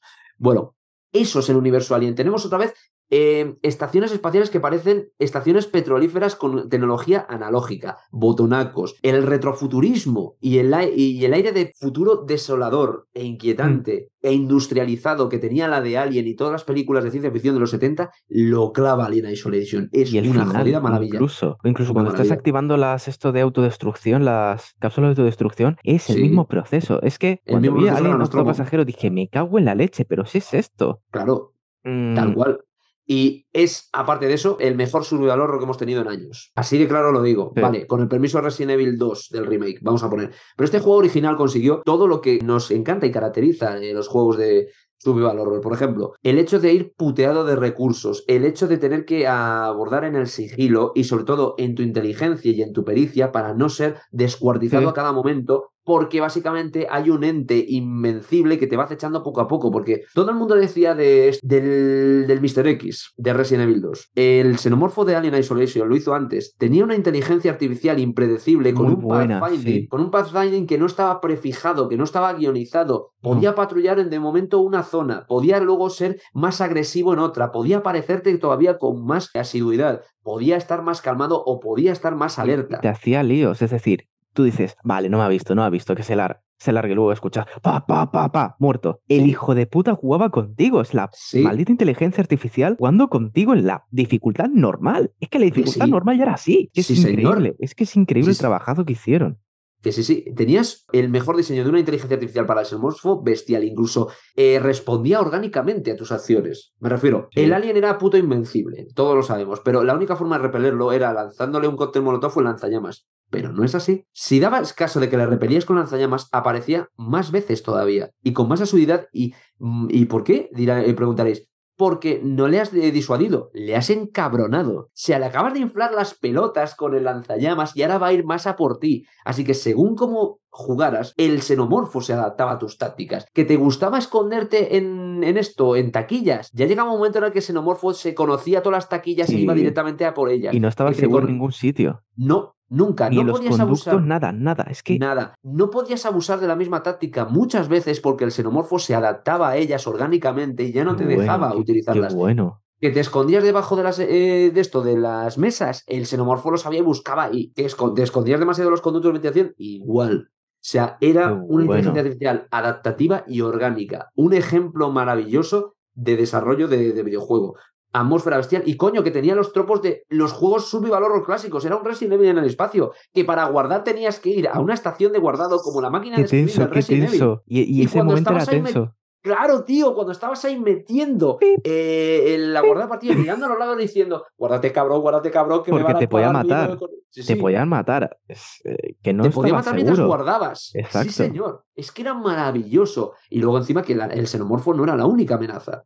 Tenías a gente amotinada porque había enloquecido de estar encerrada con el xenomorfo y te disparaban nada más verte. Robots biológicos que habían sido programados para la compañía por- eh, para silenciarte. Me encantaba. Y lo mejor es que podías utilizar tu ingenio para sobrevivir a ambos. Y Por se ejemplo, yo- enfrentaran todos. Claro, ellos, yo, sí, yo sí. me lo pasé en, en máxima dificultad sin matar a nadie. ¿Cómo? Vale, hago, crafteo un, este, un generador de ruido, se lo tiro a los, a, a los, a los estos, a los eh, humanos amotinados y le digo al, al bicho, ¡eh, baboso cabrón, a por la chicha, hora de comer, machote, ¡hala! Y técnicamente yo no Bueno. matado a nadie. A ver, derecho penal, criminólogo, el criminólogo dirá, cooperador necesario. ¿Hay algún testigo? No, ya está. Eh. Eso es verdad, eso es verdad. Y luego no tenemos que olvidar de la maravillosa expansión de Ellen Sí. Ripley. Sí, es de más Nostromo. difícil, dura muy poco, pero es más difícil que el puñetero juego. Y qué autenticidad tenía con, el, Qué con la. Nostromo. Qué maravilla, joder. qué puta maravilla. Qué bueno. Si juegas el juego te va a encantar, pero es que si te has visto la primera, te vas a vas a disfrutar mucho más porque es un homenaje tremendo.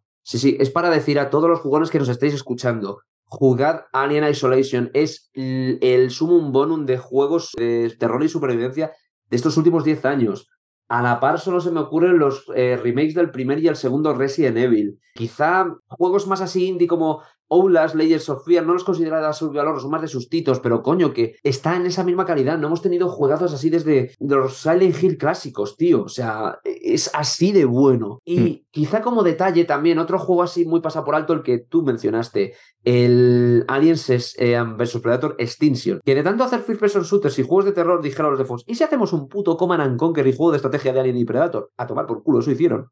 Controla las, sí, sí, controla las tres facciones, los aliens, los predators y los marines coloniales, y el objetivo, eh, a ver quién, es, eh, quién devasta quién y quién extingue quién. Y, coño, si habéis jugado a Command and Conquer Reloaded, al Halo Wars, a los War- al Warhammer 40.000 este, el Dawn of War, es exactamente igual. Y os va a encantar. Y en consola se hizo muy bien. O sea, creo que era exclusivo de Play 2 y Xbox, si no mm, la memoria no me falla. pero- Uf, pues no me acuerdo, es que lo jugué cuando era muy pequeño.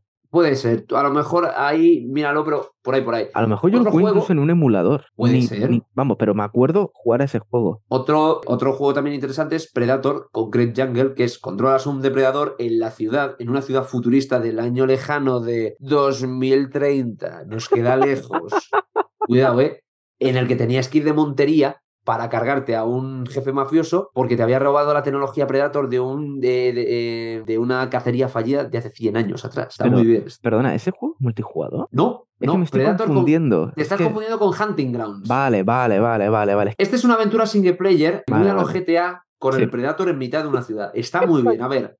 Sí, sí, está de puta madre. El problema, controles no han envejecido también y la cámara tampoco, pero Ya. son juegos del año de la Play 2 y de la Xbox. Hay que darles algunas concesiones. Hombre, por supuesto, o sea, no se puede juzgar con lo mismo que un juego que te han lanzado el año pasado con 12, Eh. 400 millones de presupuesto. Ah, eh, correcto la primera, tío.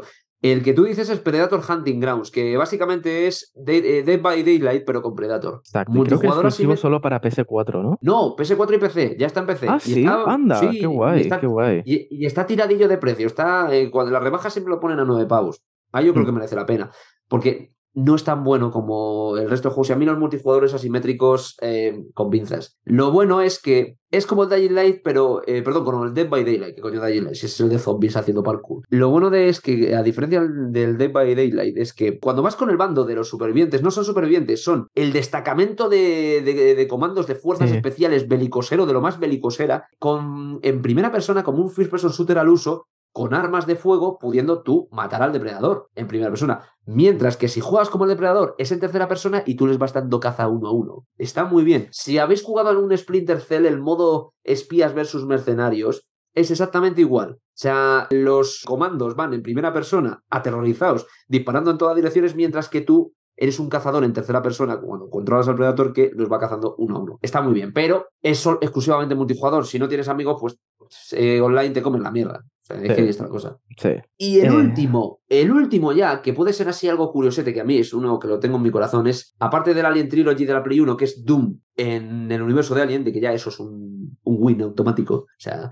es un Doom de toda la vida con, con el universo de Alien, tienes el Alien Resurrección, y a diferencia de la película, es un absoluto juegarral. Imaginaros un first person shooter de terror con los controles modernos de ahora, de un shooter en primera persona moderno, ¿vale? El terror del Alien Isolation y la acción de un, de un Doom, ¿vale? Con unos gráficos avanzadísimos para la época que vilipendiaron en su momento los de GameSpot con una de sus reviews más infames en las que dijeron es que es muy raro uno, los controles muy obtusos y muy ortopédicos. Se mina con el analógico izquierdo y con el derecho te mueves. Son normales, esos son los controles modernos de ahora, desde que implementó el Halo. Pues una de las muertes más truculentas que podías experimentar en un videojuego tenía Alien eh, Resurrección. Porque, a ver, ya en Alien Isolation teníais la experiencia de ser, de tener un facehugger al lado y que os diga, eh, y que os dé su amor incondicional con un abracito. Pero imaginaos la experiencia de ser facehuggeado en primera persona, ¿vale? Que de repente en la pantalla fasca de repente un facehugger a tu cara, ¿eh? Y luego, inmediatamente después de eso, fundido a negro. Y de repente te levantabas al lado,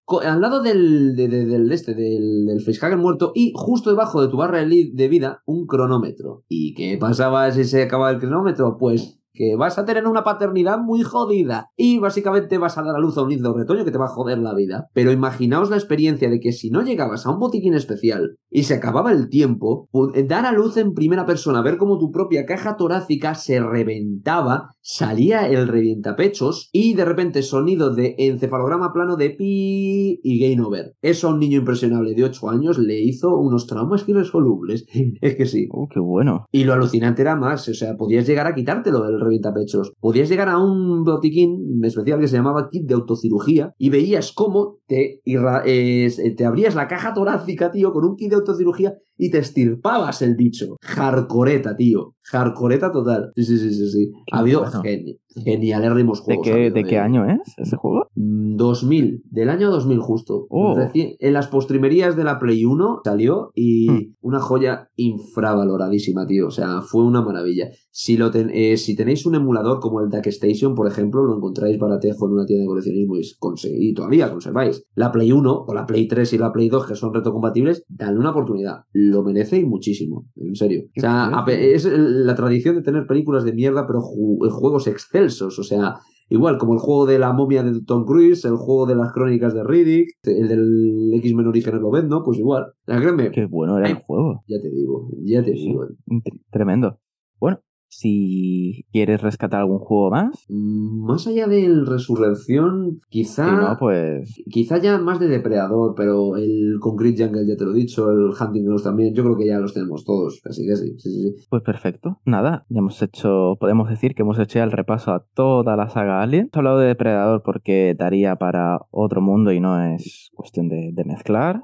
Quizá otro podcast cuando queráis, machotes, ya sabéis qué hacer. A Sí, decirlo yo, en los yo- comentarios. yo ahí sí que estoy perdido, tendría que ponerme al día, pero, oye, el Depredador me gusta bastante por su código. Sí. La verdad, me gusta bastante su código. Así que bueno, antes de despedirnos, voy a hacerte una pregunta, ya como fan que ha sufrido lo peor de, de la saga y también que ha disfrutado con sus productos derivados. Cuenta. ¿Qué esperas sobre el futuro mm, sobre el futuro de la saga? A ver, de momento tenemos ya confirmados algunos productos como la serie precuela a cargo de Noah Hawley para, Sí, para. Fox, Si la nueva de película Fargo- de Fede Álvarez, Sí. el juego, el último juego que han sacado de Alien Dark Descent, eh, los rumores que yo creo que sigue es- están están vivos desde Alien Isolation sobre una secuela de este y sobre un triple A que lo definen como una mezcla entre Resident Evil y Dead Space. Uh, Pero bueno, de momento estas dos son rumores, lo demás es Sí. confirmado. No sé qué esperas sobre esto que hemos comentado. ¿Qué te gustaría a ti como seguidor encontrar en un nuevo producto, ya sea de película, de cómic, de libro,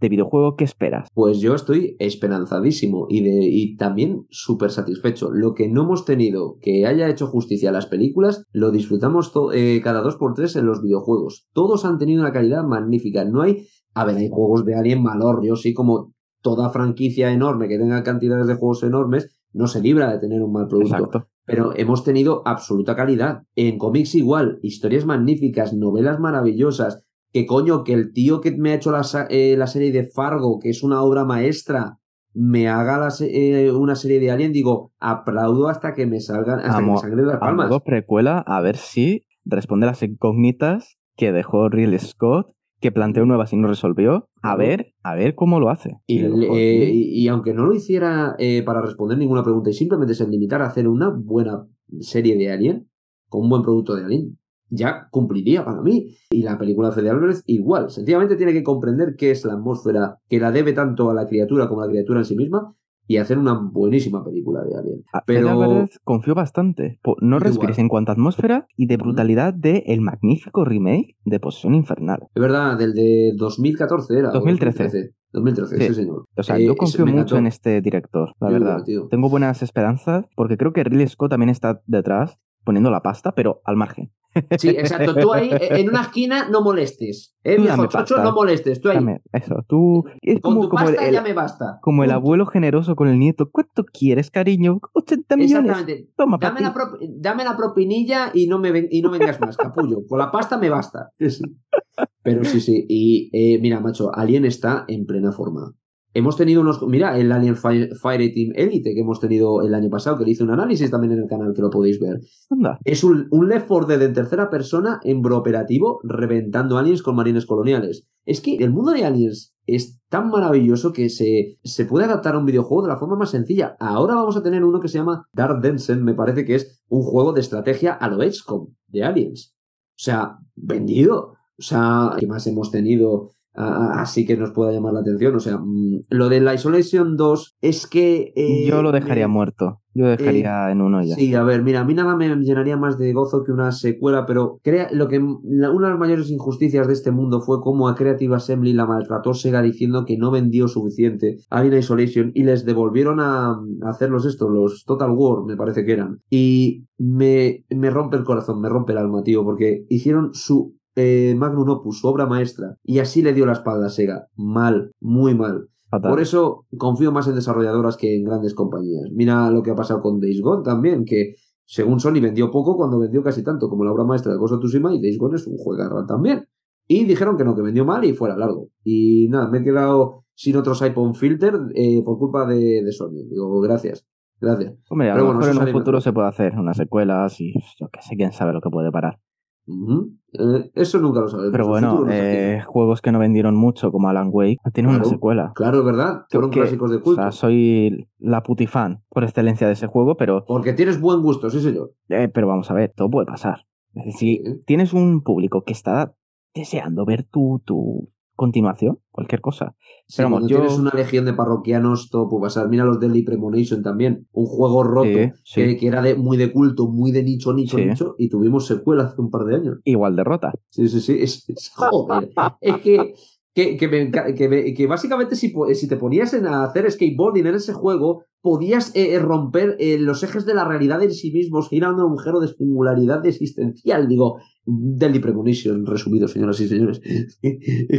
y sobre un triple A de esta mezcla de Resident Evil más Dead Space. Ya se ha hecho, se llama Alien Isolation. Es que es eso. Pues así lo están definiendo otra vez. Mm, a ver, yo no me fío de los rumores, que siempre, no me quiero llevar por el tren del hype, macho, que siempre dicen que va a ser la segunda venida de Cristo y luego te das cuenta de que es el clavo de su, eh, de, su crucifijo. A ver.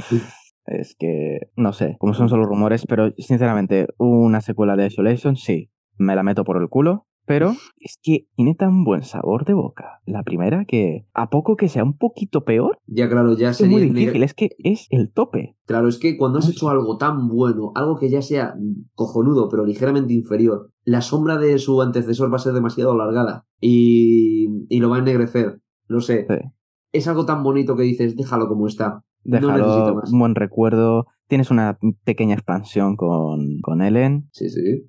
Y ya Y es está, ahí está, perfecto, y ya está, no hay más. Así que Yo creo- con una nota tan agradable como esta, creo que es como podemos terminar el podcast, esperanzados por el futuro y congratulados por el presente que tenemos de juegarrales, cómics y, y, y novelizaciones. Así sí, y futuras yo- entregas cinematográficas. sí señor, porque lo que, lo que no nos ha rematado el cine desde hace varios años, lo tenemos en, en los videojuegos y en el y, y- y a, y a mano alzada en papel. Así que oye, disfrutemos de Alien a granel. Sí, oye, que a lo mejor, quién sabe, nos, a lo mejor de pronto mañana sacan una nueva tira de, de cómic. ¿Quién sabe lo que va a pasar? Claro, es que es eso. Así que yo esperanzadísimo por, eh, por lo que nos espera y sobre todo satis- eh, satisfecho con lo que nos ha deparado. Eso desde luego. Pues nada, creo que buena forma, como tú has comentado, de despedir este especial del Alien Day. Seguro que nos volvemos a encontrar. Eh, por supuesto, tú cuando Segurísimo. Que cuando traigo enciclopedias es un gustazo que hablen. Sí, de- de- de- hasta tengo personalidad y todo, es increíble. Sergio, la xenopedia. La xenopedia, con su, con su iglesia creada, Sí, sí. con sus con mi- preceptos, creo que también tienes de preceptos de, de la iglesia xenomorfa. Por supuesto, en, las, en la sacristía de la sangre concentrada, eh, aquí, a todo parro- eh, aquí a todo parroquiano damos la bienvenida. Es que sí, es que sí. O sea, san- se- eh, nuestra, nuestra Santa Engracia Sigurni siempre da la bienvenida a todo el mundo que le procese algo de fe. Es que sí. Ah, tiene que, hoy tiene que ser el día de Santa Elena, pero Santa Elena Ripley que nos, que nos salvó la humanidad tres veces. Y no le veo ni una canonización ni habla. Habla con el Papa, coño. Aquí hay material. Era, y ahora es cuando en, una, en la película que vayan a sacar, al final del todo sale Ellen. Hay con un jalo luminoso, en plan los Vengadores diciendo por tu izquierda. En plan, yo ya, yo ya estaría loco. No tenía puto sentido, pero ya está. Mi fangirl mojabracas de dentro estaría complacida. Sí. Magnífico, magnífico. Pues nada, toca despedirnos. Hasta aquí no va a haber más partes del Alien Day, pero oye, quizás en un futuro tengamos un episodio dedicado al depredador. ¿Quién sabe? ¿Quién sabe? Si queréis que haya buena cacería y mejor montería, pues Hacedme hacer pelota. en los comentarios. Ahí está. Ahí está. Aquí todo se resume por pelotería. Si hay pelotería, nosotros actuamos. Por supuesto. Pues nada. Pues es, como siempre, un absoluto placer, tío. Y oye, si en el espacio no nos pueden invitar, al menos aquí con este podcast de Alien, la gente nos, eh, se, volverá, eh, se irá a descojonar. Eso está claro. Eso es verdad, desde luego algo, algo, se, algo se llevarán. pues nada, ha sido un placer enorme, Sergio, otra vez. Lo mismo digo, campeón. Sí, sí. Y os vuelvo a recordar que si queréis ver cosillas de Alien, voy a dejar de nuevo sus enlaces en la descripción del canal. Del canal, sí, ya, nos, ya me he ido a YouTube del episodio. Y también voy a dejar los enlaces, como el- la primera parte, sobre los artículos que hemos escrito en videojueguistas, sobre el gameplay en modo pesadilla de Nat Horror Games. Y bueno, como los trailers de Alien Covenant, Los eh, DLCs. os expandimos el universo. Sí, pero al menos nosotros sabemos cerrar una puta historia. ¡Aprende, viejo chocho Ridley Scott, cabronazo! Que besitos de chocolate. Buenísimo. Pues nada, videojueguistas, hasta aquí ha sido todo. Seguimos escuchando. Gracias a los que escuchen el episodio y nos apoyen. Gracias a ti, Sergio, por colaborar y darnos Gracias tanta sabiduría xenomorfa de tu iglesia. Y despide el episodio a tu manera. Pues solo deciros una cosa. Eh, si. Bueno, la tagline de la saga ya la hemos dicho, así que es mejor continuar con una, con una frase de nuestro filósofo, filósofo favorito, el soldado Hudson. Solo podemos decir después de esto: ¡Game over, tío! ¡Game, over! Ha informado Ripley. Última superviviente del Nostromo. Fin del informe.